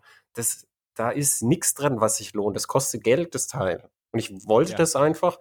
Und äh, das ist dann nicht so wichtig, ob das jetzt Geld kostet, sondern ich, ich, ich wollte das und ich finde es gut und dann habe ich es halt gemacht. Und das äh, vor diesem Hintergrund muss man halt auch die, die, die Leserschaft dann, dann sehen, wie die halt auf das äh, reagiert. Aber wo, worauf ich mal zurückkommen möchte, ist, in keinem Bereich der Presse ist man so nah beieinander wie im Autojournalismus, also nah beieinander mit der Hersteller und die Presse. Das ist ein mhm. Gefühl, man sitzt zusammen und das wird ja auch so immer gesagt, wir machen jetzt zusammen eine schöne Geschichte. Und dieses, das ist zwar nett und es ist schön zusammenzuarbeiten, aber das führt zu völlig falschen emotionalen halt Ausgangssituationen, wenn du den Artikel mhm. schreibst. Du machst mhm. doch nicht zusammen mit dem Hersteller eine schöne Geschichte, weil dann ist der Hersteller ja dein Kunde, sondern du machst doch genau. eigentlich genau. eine schöne Geschichte für die Leser. Und äh, das, das, das fällt da halt komplett runter. Und diese, diese Nähe von, von Industrie und, und der Autopresse ist eben auch der Grund, warum diese Vorwürfe immer kommen, dass, äh, dass es diese Nähe eben gibt und dass das halt äh, nicht so richtig eine, eine Trennung gibt. Also es ist, mhm. es ist einfach, an Weihnachten gibt es keine S-Klasse weil die Chefredakteure S-Klasse fahren wollen. Richtig, ja. So, wo du denkst, ja, oder wo dann sind dann bei Weihnachten mehr Tests von S-Klassen? Nö, eigentlich nicht. Dann, dann irgendwie im Sommer, wenn alle in Urlaub fahren, äh, sind die Autos, ist plötzlich eine ganz wichtige Nachfrage nach Autos mit Anhängerkupplung. So, weil, ja, weil oder Cabrios sind da, sind da auch sehr, äh, sehr gefragt. Und dann, dann, dann halt, dass man da irgendwo dann, dann halt in, in, in Urlaub fährt. Das sind natürlich so naheliegende Sachen und, und äh, dann, dann es, es gibt ja auch so, so Spezialfälle, also zum Beispiel Campervans. Also mein mhm. ehemaliger Kollege, der Timo, hat so ein neues Magazin gemacht, heißt Campervans. Mittlerweile ist er zur Motorpresse gegangen und äh, der Herr Güldenfuß macht jetzt äh, das Magazin für ihn als Chefredakteur. Und da ist es, da testest du halt Campervans. Das heißt, du fährst immer in Urlaub mit denen. So, und dann, dann natürlich ist dieser Urlaub nicht ganz Urlaub, er ist aber auch nicht rein Arbeit. Es ist irgendwie so eine mhm. ganz komische Vermischung. Ich habe das auch, ich habe das auch einmal gemacht, so ein, so ein Sommerurlaub mit so einem Ding und dann was drüber geschrieben und Fotos und so. Das ist auch gar nicht so geil, weil du bist immer, du bist immer so mit, mit der halben Spur auf Arbeit und mit der anderen mhm, Spur, richtig. ja, jetzt wird's was, was macht man nettes und so. Das ist, es ist also ich finde es ich find's schon, schon dann auch besser, wenn man, wenn man einfach sagt, ich, ich mache jetzt einen reinen Test und wir fahren jetzt einen Test und dann ist der eben halt nicht so ein richtig langer Urlaub, sondern dann ist, ist es halt ein paar Tage, dass man die Fotos machen kann und da schläft man ja dann auch drin und fertig. Aber es ist, Ja. es, Ich habe das die, die letzten Jahre ja auch oft gemacht, ähm, solche, solche Roadtrips über ein, zwei Wochen irgendwie mit verschiedenen Autos immer mal wieder. Und ähm, habe hab das auch so gemacht als äh, Mischung aus Urlaub und äh, Arbeit. Äh, Hab, aber, aber man ist dann doch irgendwie auch immer so ein bisschen getrieben davon. Also, wie du sagst, man, man hängt, denkt halt schon immer die ganze Zeit immer so ein bisschen an, an Arbeit und äh, ich habe danach jetzt dann auch erstmal irgendwann wieder festgestellt, einfach nur mal losfahren, so ganz ohne, ohne, ich habe dann ein Auto für einen Hersteller dabei und ich muss eine Geschichte produzieren und weiß der Geier was nicht alles, ist, ähm, ist nochmal anders Urlaub, definitiv. äh, ist, ist komplett anders. Ist, Ähm, äh, Die, was, was du gerade aber auch ansprichst, irgendwie so diese Nähe äh, zur Industrie, die, die auf jeden Fall da sehr stark gegeben ist. Also ich, ich also man kriegt das ja auch sehr oft irgendwie bei solchen, bei solchen Essen mit, ähm, wenn man dann irgendwo dann abends noch zusammensitzt m, im Rahmen der Fahrveranstaltung und auch von eigenen Fragen kenne ich das, wo man dann einfach so mit dem Pressesprecher da sitzt und dann sagt, ah du hier, mit dem und dem Auto, da, ähm, da, da können wir noch eine schöne Geschichte machen, oder? Und es ist dann eben immer so, ja, ja, da kriegen wir was hin. Also es ist immer so ein Kooperatives, was ja eigentlich auch im, eigentlich in einem gesunden Presseverhältnis nicht sein sollte. Genauso, ähm, so, so ein ganz einfaches Beispiel bei der Pressesprecher, wenn der dann da irgendwie das, das Produkt vorstellt und dann irgendwas dazu erzählt, dass dann da applaudiert wird, wo ich finde, äh, wofür der Applaus? Das ist, äh, ähm, Ja, er hat ist jetzt, okay, er das hat ist- jetzt das, das ist- Produkt vorgestellt und Ja, aber das, das ist, das, das ist, das ist ja nur so, so menschlich. Das ist ja man, Ja, das ist ja dann wirklich ja. so, dass die Leute fragen, ah, soll ich jetzt klatschen oder nicht? Und dann, dann kommt es immer auf die Veranstaltung an und auf die Person ja, das und stimmt. so. Das, stimmt Das, ja. das, das, ist, Aber- das ist so eine, das ist so eine Kleinigkeit. Ich, ich finde ähm, ich finde, also die, die, die Nähe zur Industrie, finde ich, zeigt sich am besten drin. Es gibt jetzt gerade, wir nennen jetzt keine Namen, okay? Einfach der, Mhm. der Fairness halber. Es gibt mehrere Objekte, die, ähm, die einen Ausverkauf ihrer eigenen Marke betreiben, indem sie Schleichwerbung machen. Mhm. Und zwar äh, heißt es Content Marketing. Das heißt, es werden Artikel platziert, die genauso aussehen wie die anderen Artikel, die sehen im selben Weblayout aus.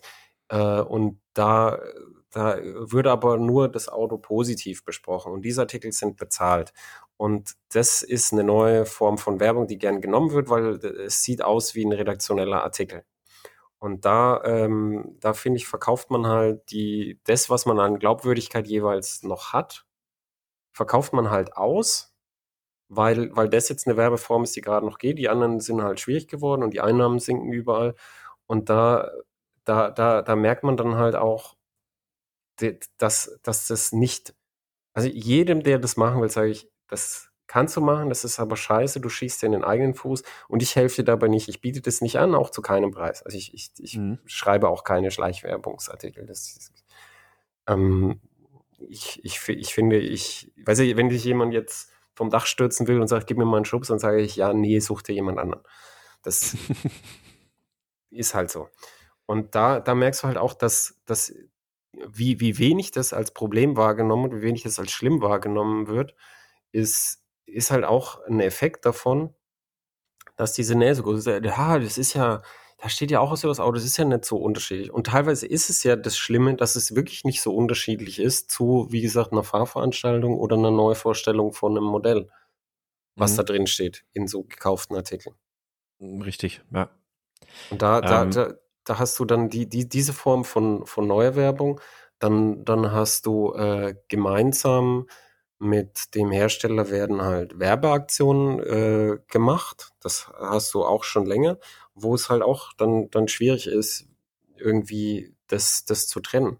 Also ich fand es cool von Kia zum Beispiel, als sie damals in Top Gear das Reasonably Priced Car so übernommen haben und die Autos gestellt haben und dann, dann gab es so ein Rennspiel dazu, wo, wo man sowas gewinnen konnte und dann gab es irgendwie auf, auf so diesen, diesen Airfields, wo auch die Top Gear Rennstrecke ja damals war, gab es dann so, äh, konntest du selber dann mal so fahren im Reasonably Priced Car und, ähm, und die BBC-Tochter, die Independent Media, die das halt, dieses Heft dann halt gemacht hat, das Top Gear Heft, die war da halt mit als Veranstaltung. Das sind alles Sachen, die halt, die halt sehr, sehr stark miteinander verwoben sind. Und dieses ursprüngliche, ähm, die Trennung von Anzeigenabteilung und Redaktion, das findet kaum noch statt. Und weil es kaum noch stattfindet, haben die Leute halt auch vergessen, worum es ist. Und das ist der Punkt, den ich am Anfang gesagt habe. Wenn du nicht, wenn du nicht eine klare Linie ziehst, wo jeder sich dran halten kann, dann ist die komplett verschwommen, die Linie. Ist doch okay, wenn der Hersteller, also wenn ich zusammen mit dem Hersteller eine Geschichte mache und der mir zum Beispiel die, die Übernachtung bezahlt und den Spritpreis, ist doch eigentlich okay. Ist doch okay, ich mache ja die Geschichte. So, so, weißt du, so, die, diese mhm. Linie ist, entweder du ziehst so eine harte Linie im Sand oder es ist völlig unklar, wer was bezahlt hat. Und dann ist es auch völlig unklar, weißt du, wenn, wenn ich eine tolle Geschichte machen kann und der Hersteller bezahlt mit Übernachtung und so, dann, dann ist es nicht mehr, dass ich sie für den Leser allein mache, sondern denke ich, ja, also wenn er die Übernachtung bezahlt hat und die, und die Dings, und dann gibt es ja noch das Wort Produktionskostenbeihilfe. Das heißt ja, einfach, der Hersteller. wollte ich auch noch zu sprechen kommen, ja. Der Hersteller bezahlt direkt Geld, dass ein Artikel passiert. Dann, wenn, wenn all diese Sachen halt da sind, dann ist kein Mensch so, dass er dann sagt, ja, jetzt, jetzt schreibe ich aber mal, wie es wirklich ist, diese Scheißkarre. Weil erstens hat es eine soziale Komponente, nämlich das ist, der war so nett zu mir, da bin ich auch nett zu ihm. Und zweitens, wenn du das machst, dann war das halt das letzte Mal, dass sowas passiert ist. Mhm. Also weißt du, ja, klar, dann, weil, weil, der Hersteller sagt ja dann auch, warum soll ich da jetzt Geld ausgeben und dann auch noch einen vom Buch gefahren kriegen? Ja. Und dann, dann ist es, dann ist es halt so, was halt fehlt, ist tatsächlich halt, dass das wirklich, und es fehlt seit Jahrzehnten in, in dieser Branche, dass halt wirklich sich darauf besonnen wird, dass es eigentlich halt um den Leser geht und man, wenn man guckt halt irgendwie, was der will, dass es eigentlich darum geht, auch, auch wenn der Leser zum Beispiel jetzt nicht will, dass so ein, dass so ein, so ein, so ein geiles Auto, so ein emotionales Auto, dass es so viel Kritik abkriegt, dass, weil es schon bestellt hat, blind, weil das die Marke liebt und so. Aber da wurde, das wurde seit Jahrzehnten vernachlässigt und jetzt im Online-Bereich fällt es halt auf, jetzt wo die Leute halt im Informationszeitalter halt mehr mitkriegen von den Hintergründen, dann und, und die, die Budgets halt schmaler geworden, fällt es halt mehr auf, dass, dass halt von Presseseite nicht viel mehr kommt mittlerweile ja, bei vielen Objekten nicht viel mehr kommt als von den, von den Owned Media Objekten der Autohersteller. Mhm. Man muss ja aber auch dazu sagen, du, du hast ja jetzt damit schon einen guten Punkt angesprochen, also mit diesem Produktionskostenzuschuss, Produktionskostenbeihilfe. Ähm, man muss halt aber auch generell sagen, dass fast der gesamte Autojournalismus ja nicht überlebensfähig wäre ohne Bezuschussung durch die Industrie. Also es ist ja ähm, der, der Copypreis von, von so einem Magazin, der, der, also der, ja, der wie, wird ja, der ja, wird ja kaum gedeckt. Ne? Also wie, wie, wie, meinst du, wie meinst du denn, wer nicht überlebensfähig von Zuschüssen von wie, was genau meinst du? Also durch, durch Anzeigen. Also so. mit, ja, mit ja, dem ja, Preis, so, den, den, der, der, den der Leser am, an, der, an, an der Theke zahlt, wenn er sich das Heft mitnimmt. Äh, damit wird ja, werden ja gerade so vielleicht die, die, die, ähm, die äh, Druckkosten irgendwie gedeckt, aber halt natürlich nicht die Gehälter und alles von der Redaktion. Dann gibt es wobei, halt dementsprechend wobei, kurze, die großen Anzeigenschaltungen von den Herstellern. Kur, kurze Einwurf hier. Die mhm. Copypreise sind, sind fast durch die Bank überall erhöht worden, weil die Anzeigen so weit zurückgegangen sind, ähm, dass man mehr Geld gebraucht hat. Also da ist mittlerweile naja. der Copypreis ist so, es war früher so wirklich, dass, dass teilweise der Copypreis unter den Produktionskosten lag, ähm, mhm. weil so viel Werbung möglich war. Und mittlerweile ist es so, dass der Copypreis mindestens die Produktionskosten tragen muss, also die, die reinen Verteilungskosten. Mhm. Und, äh, und dann, dann, dann, dass er auch noch teilweise dann die, die Produktionskosten der Redaktion dann trägt. So. Also das, mhm. da hat sich ein bisschen was geändert, einfach weil die Werbung halt wegfällt. Aber was du sagst, ist richtig. Wenn, was weiß ich, der Hersteller X schaltet eine riesige Anzeige, oh, mein neuer Lader Niva, doppelseitige Anzeige vorne, Tausende von Euro so. Dann ist der Lader Niva im Heft. Dann, dann würde dann schlecht sein? Vermutlich. So, wenn, nicht. wenn die sagen, ja, weißt du, ich, ich, bin, ich bin der Pressesprecher von Lader, weißt du, ähm, ich mache eine doppelseitige Anzeige. Mach doch mal auch eine schöne, wir haben auch, mach doch mal eine geile Geschichte auch. Ich, ich schalte da voll genau. mach doch auch eine geile Anzeige. Und dann auch so, nächstes Jahr kommt auch ein neuer raus, da, da braucht man dann wieder eine doppelseitige Anzeige, wahrscheinlich. Mhm. Müssen wir mal gucken, aber da braucht man auf jeden Fall wieder eine doppelseitige Anzeige. Ich würde auch gern mit euch zusammenarbeiten. So, dann kommt eine geile Geschichte und wenn dann die Neuvorstellung von dem neuen Modell kommt, dann, ähm, dann, dann weiß man schon, ah, das, da, da machen wir jetzt was Gutes, weil dann kriegt man auch wieder die, die doppelseitige Anzeige. Das heißt, die, mhm. die, die Problematik, dass du komplett bei den Anzeigen abhängig bist von den Sachen, die, von den Leuten, die, die du eigentlich bewerten sollst, das kann gar nicht funktionieren. Mhm. Das ist aber, da muss man aber eins sagen, das ist in allen Bereichen von, von, äh, von so Test, Hobby, Test, Nischen, Fachmagazinen so. Das ist bei Fahrrädern so, das ist bei Rucksäcken so, also bei diesen ganzen Trekking-Scheiß. Das ist, das ist wirklich durch die Bank überall so, weil diese Abhängigkeit ist überall. Und wie problematisch die Abhängigkeit ist, da hast du, hast du ja auch schon deine Erfahrungen gemacht, hast du, hast mir auch schon mal ein bisschen was von erzählt. Ähm, und man, man hat das ja auch, also man, man, man hat das so auch schon ein bisschen mitgekriegt, irgendwie, wenn man sich mit verschiedenen Journalisten unterhält.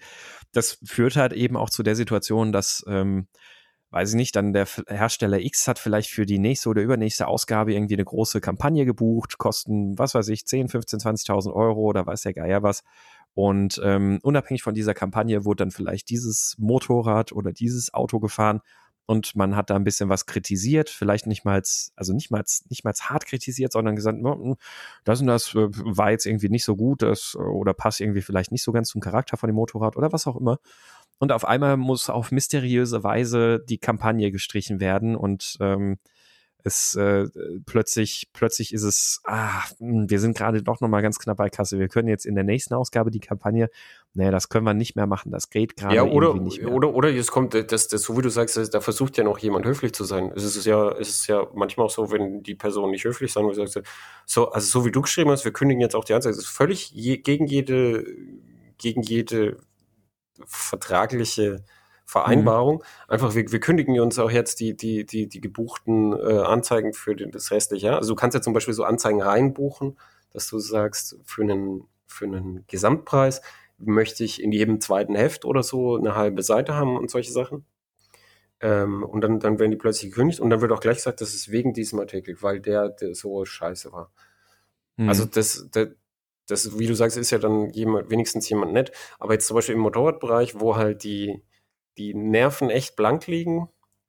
Wie ich in der Einladung gesagt habe, die viele machen zu und die kosten und so. Und viele Objekte teilen sich in einen schrumpfenden Pool von, von Werbesachen. Da, da, da, da gibt es nicht mal mehr, das, das, da gibt's nicht mal mehr solche Feigenblätter. Da wird überhaupt nicht mehr mit Feigenblättern. Ich habe live gesehen, wie ein Leser einen Sprecher von einem Motorradhersteller gefragt hat, warum sie immer so scheiß Anzeigen schalten. Weil die Anzeige kostet dasselbe und warum sie nicht geile Anzeigen schalten. Das wäre doch mhm. irgendwie, das würde ja fast dasselbe kosten und er hätte halt gern geile Anzeigen, weil er ist ein Fan der Marke. Und dann hat er dem einfach die Wahrheit gesagt, weißt du, die Anzeigen sind für uns scheißegal, was da drauf ist. Mehr oder weniger. Wir schalten Anzeigen, weil wir wollen, dass es diese Hefte gibt und dass, dass wir dort eben dann auch eine Plattform haben für unsere Motorräder, dass, dass wir dort auch stattfinden. Das heißt, er hat ganz offen gesagt, wie es ist, nämlich ähm, auf, auf, auf den Willen vom Hersteller gibt es diese Hefte noch, die ja komplett abhängig sind. Mhm. Und, ähm, und sie werden dann auch entsprechend mit Geld versorgt oder auch nicht versorgt. Und ähm, diese, das sagt er einfach zu dem Leser, das ist halt jetzt im Motorradbereich und im Autobereich wird es auch noch kommen, jetzt wenn, wenn, die, wenn die Umsätze da weiter zurückgehen, dass, dass man einfach gar nicht mehr mit Feigenblättern daran geht, sondern sagt, wie es ist. Die Szene ist komplett zu 100% abhängig von den Herstellern als Geldgeber, weil bei Autoherstellern haben die auch viel Geld. Und der Leser. Und also nicht nur als Geldgeber, sondern ja auch wegen der Testwagen, weil ohne Testwagen und Testfahrzeuge hast du ja, und, und, auch, und auch wegen der Test und auch wegen der Testwagen, wobei, ähm, wobei, dass du, dass du wirklich, ähm, dass, weißt du, dass du wirklich keine Testwagen kriegst ähm, das, das ist gar nicht so häufig. Und selbst wenn du keine Testwagen kriegen würdest, weißt du, dann, dann tust du dich halt mit Händlern zusammen oder so. Also, weißt du, ich glaube nicht, dass es so tragisch ist. Kennst du den, den, den Bimmer Today oder wie der heißt? Mhm, richtig, den Benny. Mhm. Der ist über viele Jahre, ist der halt sehr beliebt gewesen und der war nie auf einer Präsentation und hatte nie Testwagen. Und er hat trotzdem ein Objekt gemacht, das sehr beliebt war. Also weißt mhm. du, diese Abhängigkeit ist natürlich da, aber ähm, wenn, wenn man, wenn man sie einfach so akzeptiert und als Gott gegeben hinnimmt, dann tut man sich und der Branche ja keinen Gefallen. Es ist ja nicht Das ist so. richtig, ja. Weißt du, es ist ja nicht so, dass es zum Thema Auto nichts zu sagen gibt, wenn du keine Testwagen kriegst. Das ist doch Quatsch. Ja. Sondern das ist einfach so, dass man das als schöne Ausrede hat, um, um diese bequemen Abhängigkeiten nicht auflösen zu müssen. Mhm. Weil du, es ist ja bequem, wenn du einen Testwagen hast, dass du dann drüber schreiben kannst. Aber wenn es halt weniger bequem wäre, also jetzt, jetzt zum Beispiel habe ich den Fall, dass Zero hat ein tolles neues Elektromotorrad und da gibt's halt keine Tester in Deutschland. Und da Mhm. habe ich jetzt halt so einen, so einen Händler gefunden und der hat halt eine und dann mache ich das halt mit dem Händler. Und das ist, passiert auch in Motorradheften häufiger oder in Autoheften. Das ist halt einfach manchmal so. Und das, dann, dann schreiben wir halt Danke an Händler so und so, dass er uns die Maschine ausgeliehen hat. Und dann kriegt er halt einen Link und dann, dann hat er auch was für sich. Er kann sich ja überlegen, ob er das machen will. Dass er Mhm. jemanden äh, so für sowas das Motorrad gibt. Das muss er ja nicht. Aber es ist, es ist nicht so, dass diese Abhängigkeit wirklich dein Leben diktieren muss. Und wenn du Nein, halt sagst, wenn du halt sagst, das muss so sein. Es gibt ja auch viele Kollegen, die einfach sagen, ohne diese Präsentation könnte ich meinen Job nicht machen. Und dann muss man sagen, ja. Weißt du, dann muss man sagen, ja, den Job, den du gerade machst, nämlich auf Präsentationen, an das dann aufschreiben und, und dann so, so im Flugzeug und im Hotel schreiben und dann wegschicken, diesen Job könntest du dann natürlich nicht machen. Aber du könntest ja trotzdem über Autos schreiben, wenn du wolltest. Und das, das, das, das wird aber als Synonym. Das heißt, der Job wird synonym mit dieses Reisen, Fahren und dann drüber schreiben, ist 100 Prozent, das ist alles in dem Job. Und wenn, wenn du das Ich- so argumentierst, dann ist es natürlich so, dass du, dass, dass du das nicht machen kannst ohne die Abhängigkeit vom Hersteller. Ich, ich glaube auch, dass da- daraus tatsächlich, das, das passt ein bisschen wieder zu dem, was du eingangs gesagt hast, da so eine gewisse ähm, Erwartungshaltung dann auch wiederum daraus entsteht. Also man, man wird als Journalist halt vom Hersteller hofiert und irgendwann erwartet man halt auch hofiert zu werden. Also ich weiß noch, als vor, vor vier, fünf Jahren das so allmählich losging, dass immer weniger Flüge noch Business-Class-Flüge waren. Ähm, auf jeder, ähm, also ich glaube im Motorradbereich ist es ja eh nicht so typisch, dass es Business-Class-Flüge sind. Im Autobereich ist es sehr verbreitet gewesen. Und ich weiß noch, bei jeder Fahrveranstaltung, wo das mal so war, dass nicht Business geflogen wurde, war das das Top 1 Gesprächsthema über den ganzen Abend. Boah, das, äh, ist, äh, das ist jetzt wieder ein Unding gewesen hier. Ich musste jetzt wieder hier in der, äh, in der Economy sitzen und dann nicht, mal vernünftiges Essen und alles. Wenn sie Business fliegen, dann, dann schimpfen sie auch übers Essen, aber dann also es ist, ähm, es ist wirklich so eine Erwartungshaltung, die sich daraus dann ergibt, dass man, dass man dann aber auch Ja. hofiert wird. Ja, und das kannst du Und, ja äh, genauso verargumentieren. Du- Die, die sagen dann immer, ja, in der Business Class, ich brauche den, den, den, den, den, den mehr Platz im Fach des Handgepäcks, den brauche ich wegen Kameraequipment und so weiter und so fort. Das kann man alles verargumentieren. Meine, die, die Ja, ja. Leute generell nehmen viel mehr Handgepäck mit als früher. Und da, da bist du halt nur, nur ein bisschen rausstechen mit, mit deiner Kamera, so dass du jetzt noch mehr da, da brauchst. So. Aber auch das Mhm. ist, ist halt ein vorgeschobenes Argument, weil im Motorradbereich, wie, wie du richtig sagst, gibt's kaum Business-Class-Flüge. Und es gibt ganz und viele musst Leute, du sehr die, viel mehr mitnehmen an die, Gepäck. die, dann, die dann halt äh, natürlich Kameras mitnehmen und die das auch im Handgepäck mitnehmen, das meiste Zeug davon. Ja. Und da, das, das geht natürlich trotzdem. Das ist, äh, und, und da ist es ja auch schon so, dass der Flug vom Hersteller bezahlt ist und die Location vom Hersteller bezahlt ist und das Essen. Also da ist es ja auch schon so. Und da gibt es dieselbe Argumentation ja auch, dass das ohne den Hersteller nicht, nicht gehen würde. Und ich glaube, dass, dass, dass diese, das ist wahrscheinlich in allen Fachmagazinen so, wenn du, wenn du halt auf diese Argumentation einsteigst, dann suchst du auch keine anderen Themen mehr. Du suchst dir keine unabhängigen Themen Mhm. mehr. Richtig. Und es gibt aber diese unabhängigen Themen. Ich habe jetzt, äh, irgendjemand hat mir geschickt, äh, den, ähm, weiß gar nicht, wie er heißt, irgend so ein, so ein, so ein, äh, so ein Bastler und Hacker, der Gonium.net, der die Seite Gonium.net betreibt, der hat festgestellt, dass auf diesen Ladekarten, die es ja gibt für die Elektroautos, da sind einfach nur Nummern drauf. Und, äh, und, und die Sicherheitsfeatures, die es auf diesen Karten gibt für, für, für ein sicheres äh, Einchecken und Identität prüfen, werden alle nicht verwendet und so. Und das ist doch, das ist ein super Thema. Und das, es gibt solche Themen. Da brauchst du keine, nicht nur brauchst du keine Hersteller, sondern die Hersteller, die, die wollen ja, werden ja, wenn die eher sagen, ja, mach's doch bitte nicht. Mhm. Oder, oder anders formuliert, wie, wie, wie wenn du mir einen Gefallen tun willst, dann schreibst du das nicht. das ist finde ich, find ich immer sehr charmant, weil ich denke, ja, nee, eigentlich, also ich, ich, ich sage dann nicht, ich, ich will dir keinen Gefallen, sondern ich sage, ah, sorry, ich habe schon geschrieben.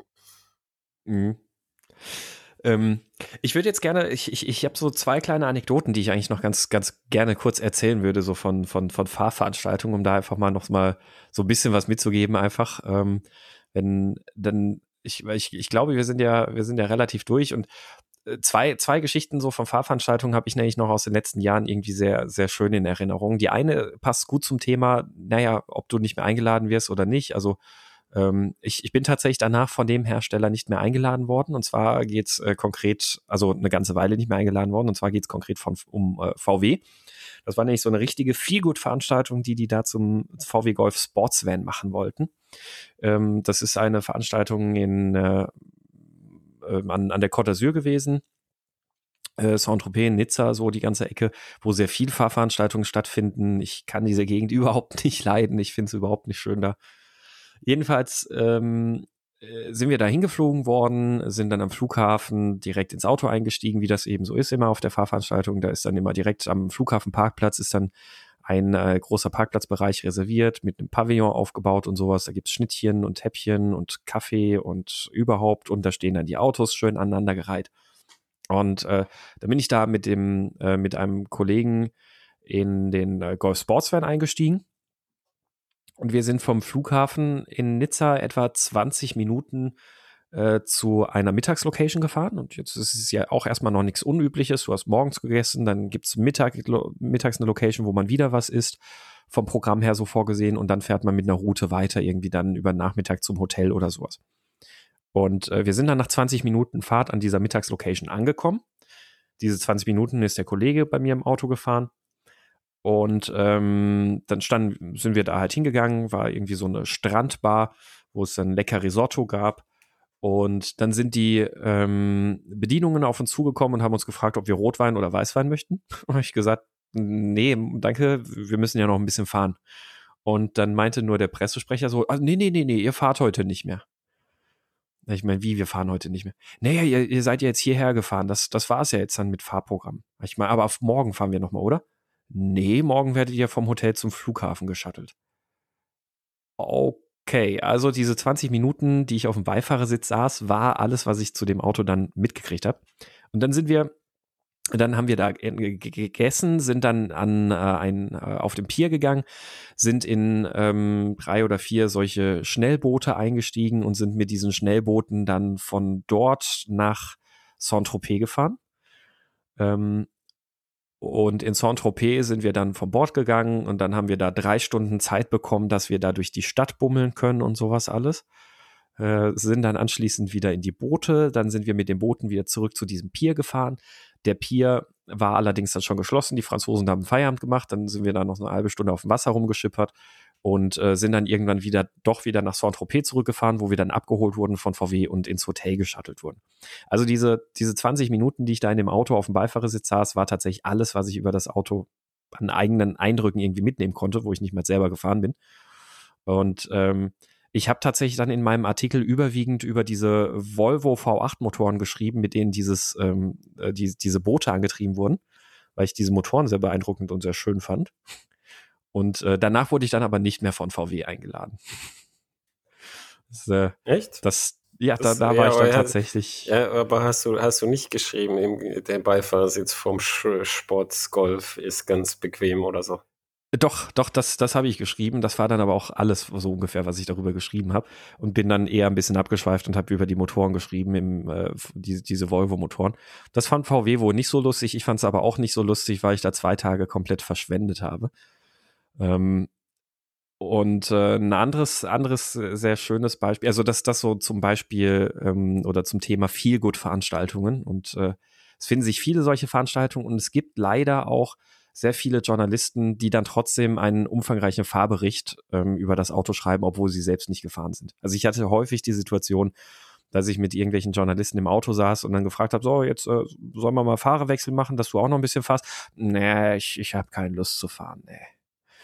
Ähm, dann, dann gab es anschließend dann trotzdem Fahrberichte, die sich sehr danach gelesen haben, als wäre man das Auto gefahren, wo über das Fahrverhalten äh, philosophiert wurde und alles. Also, naja. Ein anderes Beispiel äh, zum Thema korrupte Fahrveranstaltungen war für mich die äh, Veranstaltung eines Reifenherstellers, äh, zu der ich eingeladen wurde. Und Reifenhersteller sind grundsätzlich immer sehr korrupte Veranstaltungen, ähm, weil es es gibt halt nichts, worüber man sinnvoll schreiben kann. Wir haben das ja schon mal aufgegriffen, warum Reifentests ja. blöd sind. Es, ist, es geht halt letztlich eigentlich nur darum, Journalisten zu bespaßen, dass die ab und zu mal ein bisschen was über einen schreiben. Und diese Vorstellung, es waren sportlicher Reifen, war in Los Angeles. Ähm, und natürlich wurden wir zwei Tage vor der eigentlichen Veranstaltung schon nach Los, Los Angeles eingeladen mit dem Hintergrundzitat, dass wir uns erstmal akklimatisieren können. Und ähm, dann, dann haben wir da so zwei Tage im feinen Fünf-Sterne-Hotel direkt in der, im Yachthafen von Los Angeles verbracht. Und äh, man muss in der Zeit ja natürlich ein bisschen was essen. Und äh, häufig ist bei Fahrveranstaltungen dann so, dann lässt es ja einfach alles aufs Zimmer schreiben, zahlt alles der Hersteller. Ähm, da war es dann so, das konntest du dann natürlich auch machen. Und zusätzlich hat jeder von uns eine Kreditkarte bekommen, eine Prepaid-Kreditkarte mit, ich glaube, 200 Dollar Guthaben war es, damit wir uns auch was zu essen holen können in den zwei Tagen, wo 200 Dollar ein bisschen sehr hochgegriffen sind. Ähm, dann, dann hat man da halt eben mit dieser 200-Dollar-Kreditkarte zwei Tage in Los Angeles verbracht, bevor wir dann in die Wüste weitergefahren sind, nach Palm Springs, wo eine Rennstrecke ist, auf der wir dann äh, diese Reifen ein bisschen testen konnten. Immerhin wenigstens in der direkten Vergleichsmöglichkeit mit einem anderen Reifen. Und ähm, im Hotel in Palm Springs, da bist du dann reingekommen, da waren dann erstmal ein riesiges Willkommenspaket mit einer Kamera, kein Scherz, einer Kamera, die einem geschenkt äh, wurde und äh, einer Tasche und Funktionswäsche von Under Armour und was weiß ich was nicht alles. Paar hundert, wenn nicht tausend Dollar, die da auf dem, auf dem Bett lagen sozusagen. Ähm, und äh, ich, ich habe über das Event einfach nichts geschrieben. Ich, ich habe denen dann auch gesagt, äh, ist, ja, also, nee, ich, ich kann da jetzt nichts drüber schreiben. Also, selbst, selbst wenn ich wollte, das, das lässt sich irgendwie jetzt nicht mehr, nicht, nicht irgendwie sinnvoll ähm, verargumentieren, wie ich da irgendwie ein bisschen eine neutrale Meinung oder sonst irgendwas haben will. Passenderweise ein halbes oder dreiviertel Jahr später hat dieser Hersteller bei mir dann aber eine Werbeanzeige äh, gebucht. Du hast ja vorhin von dem Content Marketing gesprochen und ich verstehe deine Kritik da sehr gut daran und ich muss gestehen, ich habe diese, dieses Content Marketing Spiel, online heißt es ja Advertorials, mitgespielt. Aber die Sachen sind auch immer sehr stark als Anzeigen hervorgehoben, hervorgehoben worden. Und ich habe sogar im Text immer noch mal darauf hingewiesen, ähm, dass das jetzt äh, kein, äh, dass ja, dass, dass das halt ein bezahlter Artikel ist und dementsprechend da keine neutrale Meinung zu erwarten ist. Das war dann für mich ein guter Zeitpunkt, wo ich dann endlich mal noch was zu diesem Reifen schreiben konnte, weil dann war es im klar gekennzeichneten werblichen Anzeigenkontext ähm, dann, dann konnte ich da sozusagen ein bisschen meinen Frieden mitschließen mit dieser Nummer. Aber ja, das fand ich ein sehr nachdrückliches Beispiel für eine sehr, äh, ja, ähm, querfinanzierte Fahrveranstaltung. Ich, ich möchte ich möchte noch zum Ende einen Ausblick auf die geben, auf die Zukunft. Erstmal einen Ausblick auf die Entwicklung, wie sie jetzt sind, auf die Zukunft. Und zwar im Motorradbereich ist passiert jetzt das, was vor ein paar Jahren bei den Autoherstellern passiert ist, nämlich es werden jetzt ähm, nicht Blogger, das war damals bei den Autoherstellern waren es halt die Blogger, jetzt bei den Motorradherstellern sind es halt ähm, Instagram-Influencer, die meistens auch einen YouTube-Account haben und da über Motorräder was machen. Die werden eingeladen und dann, dann war ich jetzt auf, auf mehreren Veranstaltungen, wo halt diese Influencer sind und eben klassische Redakteure. Und das ist, das ist super interessant, wen die sich halt so anbitschen. Ähm, dass der klassische Redakteur sagt, ja, ihr, ihr, ihr, ihr sitzt ja hier nur so wegen den Schnittchen und ihr macht ja eigentlich nur Werbung. Und ich, die, diese Influencer wirklich, die sind super nett. Und ganz ehrlich, und jetzt an alle, die da draußen sind, sich mal fragen, sich mal angucken, was die machen und dann wirklich angucken, was ein Redakteur macht. Und also mhm. ich, ich bin langjähriger Profi, ich kann das nicht unterscheiden. Das ist beides für den Leser häufig völlig gleichwertig. Wenn du einfach ein bisschen einordnen kannst, weil du viel gefahren bist, ist es gleichwertig. Die machen nichts anderes. die, die, die sind nur gleich ganz anders aufgestellt, nämlich die haben Sponsoren, dann ist so ein Reifenhersteller, so wie du gesagt hast, ist ja schwierig mit Reifenherstellern, die haben dann einen Reifenhersteller gleich als Sponsor, die fahren dann nur Dunlop zum Beispiel. Also der, mhm. der Blackout hat, hatte damals, hatte Dunlop als Sponsor, dann halt Dunlop Cappy und wenn der andere Reifen fahren will, dann fragt er da halt und dann sagen die meistens tatsächlich auch, ja, kannst du ruhig machen. Ähm, und die, die stellen sich halt anders auf, aber weil das ja vorher schon so nah war, ist ihre Arbeit überhaupt in keiner Art und Weise unterschiedlich von jetzt äh, der Arbeit äh, eines Redakteurs, mit dem Unterschied, dass sie halt äh, besser vernetzt sind mit ihren Lesern, dass sie halt in den Kommentaren und immer mehr, mehr mit den Leuten zusammenarbeiten. Also das ist ein Unterschied in der Plattform halt. Aber von mhm. der Art, wie das Motorrad präsentiert wird und vorgestellt wird und so, ist da praktisch kein Unterschied. Diese Leute könnten genauso gut bei einem Magazin arbeiten und würden dort dieselbe Arbeit machen. Und dem Magazin würde es wahrscheinlich auch gut tun, wenn sie so, so intensiven Leserkontakt hätten, wie es halt diese Influencer da betreiben mit ihren Followern. Ähm, und da, da ist es wirklich so, da, da, da ist diese, diese alles sitzt in einem Topf, ist jetzt wirklich zur Perfektion gekommen. Ich habe ich war letztens im Supermarkt und da war im Radio, wir haben die junge Influencerin Lisa oder so eingeladen und so. Und dann, ja, Lisa sagt was übers Leben und dann sagt die so ein paar Allgemeinplätze, so Dalai Lama, Kalendersprüche übers Leben und sagst du, ja, so, was empfiehlst du uns äh, denn für was weiß ich, die Kopfhaut? Ja, ich empfehle meine Produkte, hat sie meine, äh, hat sie ihre Produkte empfehlen. Ich, haben die die jetzt eingeladen, weil sie gedacht haben, die hat viele Follower und das ist gut? Ist das bezahlte Werbung? Ich meine, bezahlt sie äh, das Radio für dieses Ding? Das ist nicht mehr auseinanderzuhalten. Das ist alles ein, ein mhm. Kotzbrocken, so. Der, der ist nicht mehr auseinanderzudröseln. Und da möchte ich halt wirklich sagen, das ist dann, wie gesagt, sie, sie hat irgendwie Shampoo und Körperpflege und so gemacht. Also, das ist jetzt kein Auto. Aber wie gesagt, viele Probleme der Autoszene sind in allen Fachmagazinen so. Also im Fahrradbereich. Der Fahrradhersteller hat halt nicht so viel Geld, dass er dich ständig nach Saint-Tropez Business Class fliegt. Aber ähm, trotzdem ist er der, der die Anzeigen halt bezahlt, von denen du lebst. Und da ist es generell halt so, sage ich jetzt einfach mal, dass es, ähm, dass es, glaube ich, nicht für alle, aber für einen Teil von den ganzen Objekten ein Objekt sein kann und muss, einfach wirklich mal was für Leser zu machen. Das, was Jahrzehnte vernachlässigt und nur für Leser wirklich. Nicht so, mhm. ah ja, wir machen jetzt auch einen Reifentest rein, ah, weil der hat eine Anzeige geschaltet, sondern wirklich ein Heft nur für Leser. Und das, ich kann mich nicht erinnern, wann ich sowas das letzte Mal gesehen habe überhaupt. Und wo man es am ehesten noch sieht, sind so Hobbyisten, die halt so, so, so kleine Websites und Weblogs betreiben, dass die halt solche Sachen machen. Das ist nur für mich und für meine Leser. Und natürlich verdienen die damit nichts, aber es ist definitiv so, dass du, dass du Sachen für Leser machen kannst. Es ist nur dann die, die, die Frage nach dem Bezahlmodell, aber die Frage nach dem Bezahlen stellt sich genauso, wenn du abhängig bist von Anzeigen. Da musst du ja ständig um Anzeigen betteln teilweise. Und die gehen jedes Jahr zurück. Und jetzt sich darauf zu verlassen, dass das halt auf Dauer deine Einnahmequelle ist, ist, glaube ich, gar nicht so schlau. Also ich glaube, wir werden noch, wir werden noch weitere Hefte sehen. Jetzt natürlich jetzt zuerst im Motorradbereich, aber auch im Autobereich, die einfach eingehen, weil die Kosten sind gleich geblieben. Die Leser brauchen viel davon nicht mehr. Und äh, an sie wurde sich ja auch nie so richtig gerichtet. Sie sind ja so eine Kennziffer. Und dann dann es, es gibt, glaube ich, einen Markt für einfach Geschichten, die nicht für den Hersteller sind, sondern wo der Hersteller wirklich mal das Thema ist und die Zielgruppe, die tatsächlich die, die Leser sind.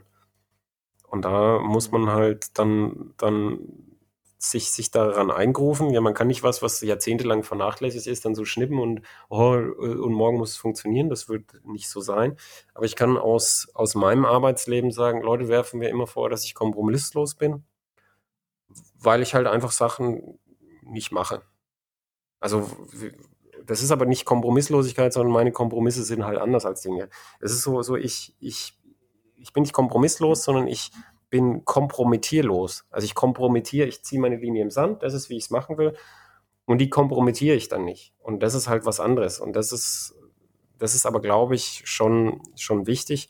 Genauso wie es früher halt diese Trennung, diese strikte Trennung von Anzeigenabteilung und Redaktion gegeben hat, die, ähm, die zum Beispiel im, äh, in, in der für Motorrad News dann immer noch so, so ein bisschen äh, hochgehalten wird, was die, eine große Ausnahme ist, wo die halt sagen, sprich mit der Anzeigenabteilung, wie du bist hier in der Redaktion gelandet ähm, für deine Anzeigen und äh, wir haben noch eine getrennte Redaktion.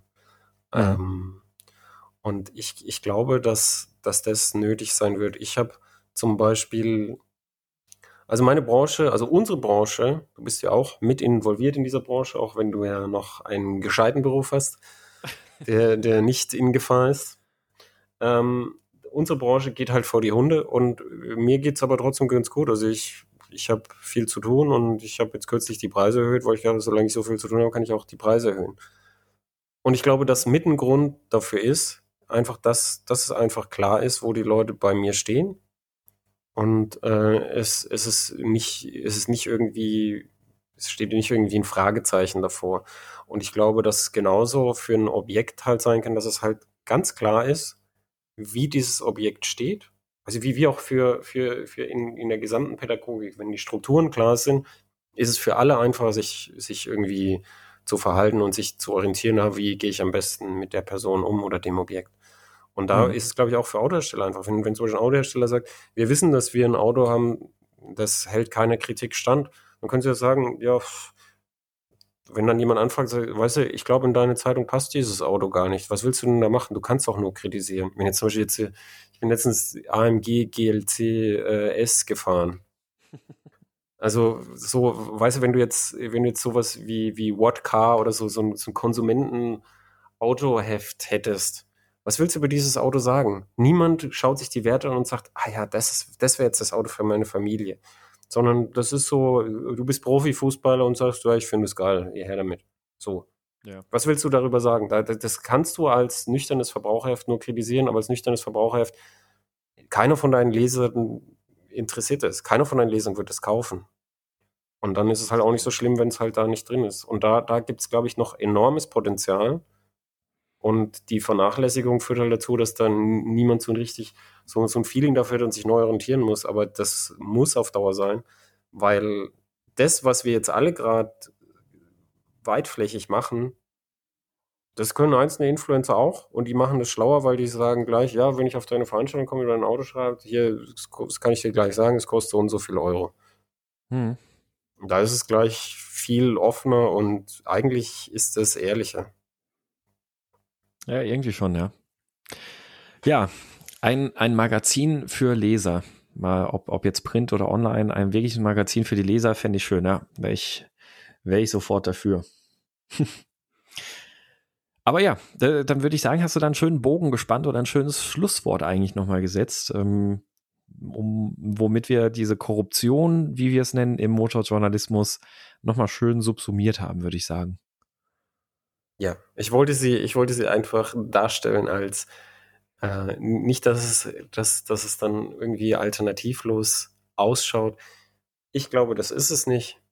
Ich glaube, ich glaube im Gegenteil. Jetzt mal nochmal positiv. Ich, darf ich das Schlusswort machen? Ja, mach. Es finden im Autobereich gerade so viele interessante Umwälzungen statt. Ja, hauptsächlich im Softwarebereich, Automatisierungstechnik, Sensortechnik, ähm, dann hier Antriebstechnik mit, äh, hier großflächig wird, äh, werden batterieelektrische Antriebe ausgerollt und so. Es findet gerade so viel Interessantes statt. Wenn du jetzt es nicht schaffst, dieses Interessante deinen Lesern zu erzählen, dann ist es vielleicht sowieso so, dass du Probleme hast, was Interessantes zu erzählen. Mal nur so als Gedanke. Amen. Amen. das Wort zum Sonntag. Das Wort Vielen Dank Sonntag. fürs Zuhören. Äh, sagt uns eure Kommentare. Wir waren, also ich finde, wir waren sehr, sehr freundlich. Wir hätten auch, äh, wir hätten auch deutlich unfreundlicher sein können, finde ich. Und ähm, wenn ihr euch ungerecht behandelt fühlt, dann sagt es uns gern auch per Sprachnachricht. Und ich bitte nur darum, äh, in etwa unser Freundlichkeitsniveau auch einzuhalten, damit man sinnvoll diskutieren genau. kann. Es bringt niemand das, hey, du Arschloch, du hast doch keine Ahnung. Ja, was soll ich dazu sagen? Das ist, was soll ich dazu sagen? Selber Arschloch. immer dreimal mehr. Genau, immer dreimal mehr als du. Ja.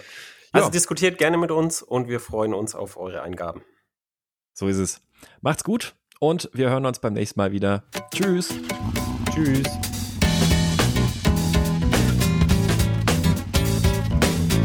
Uh-huh.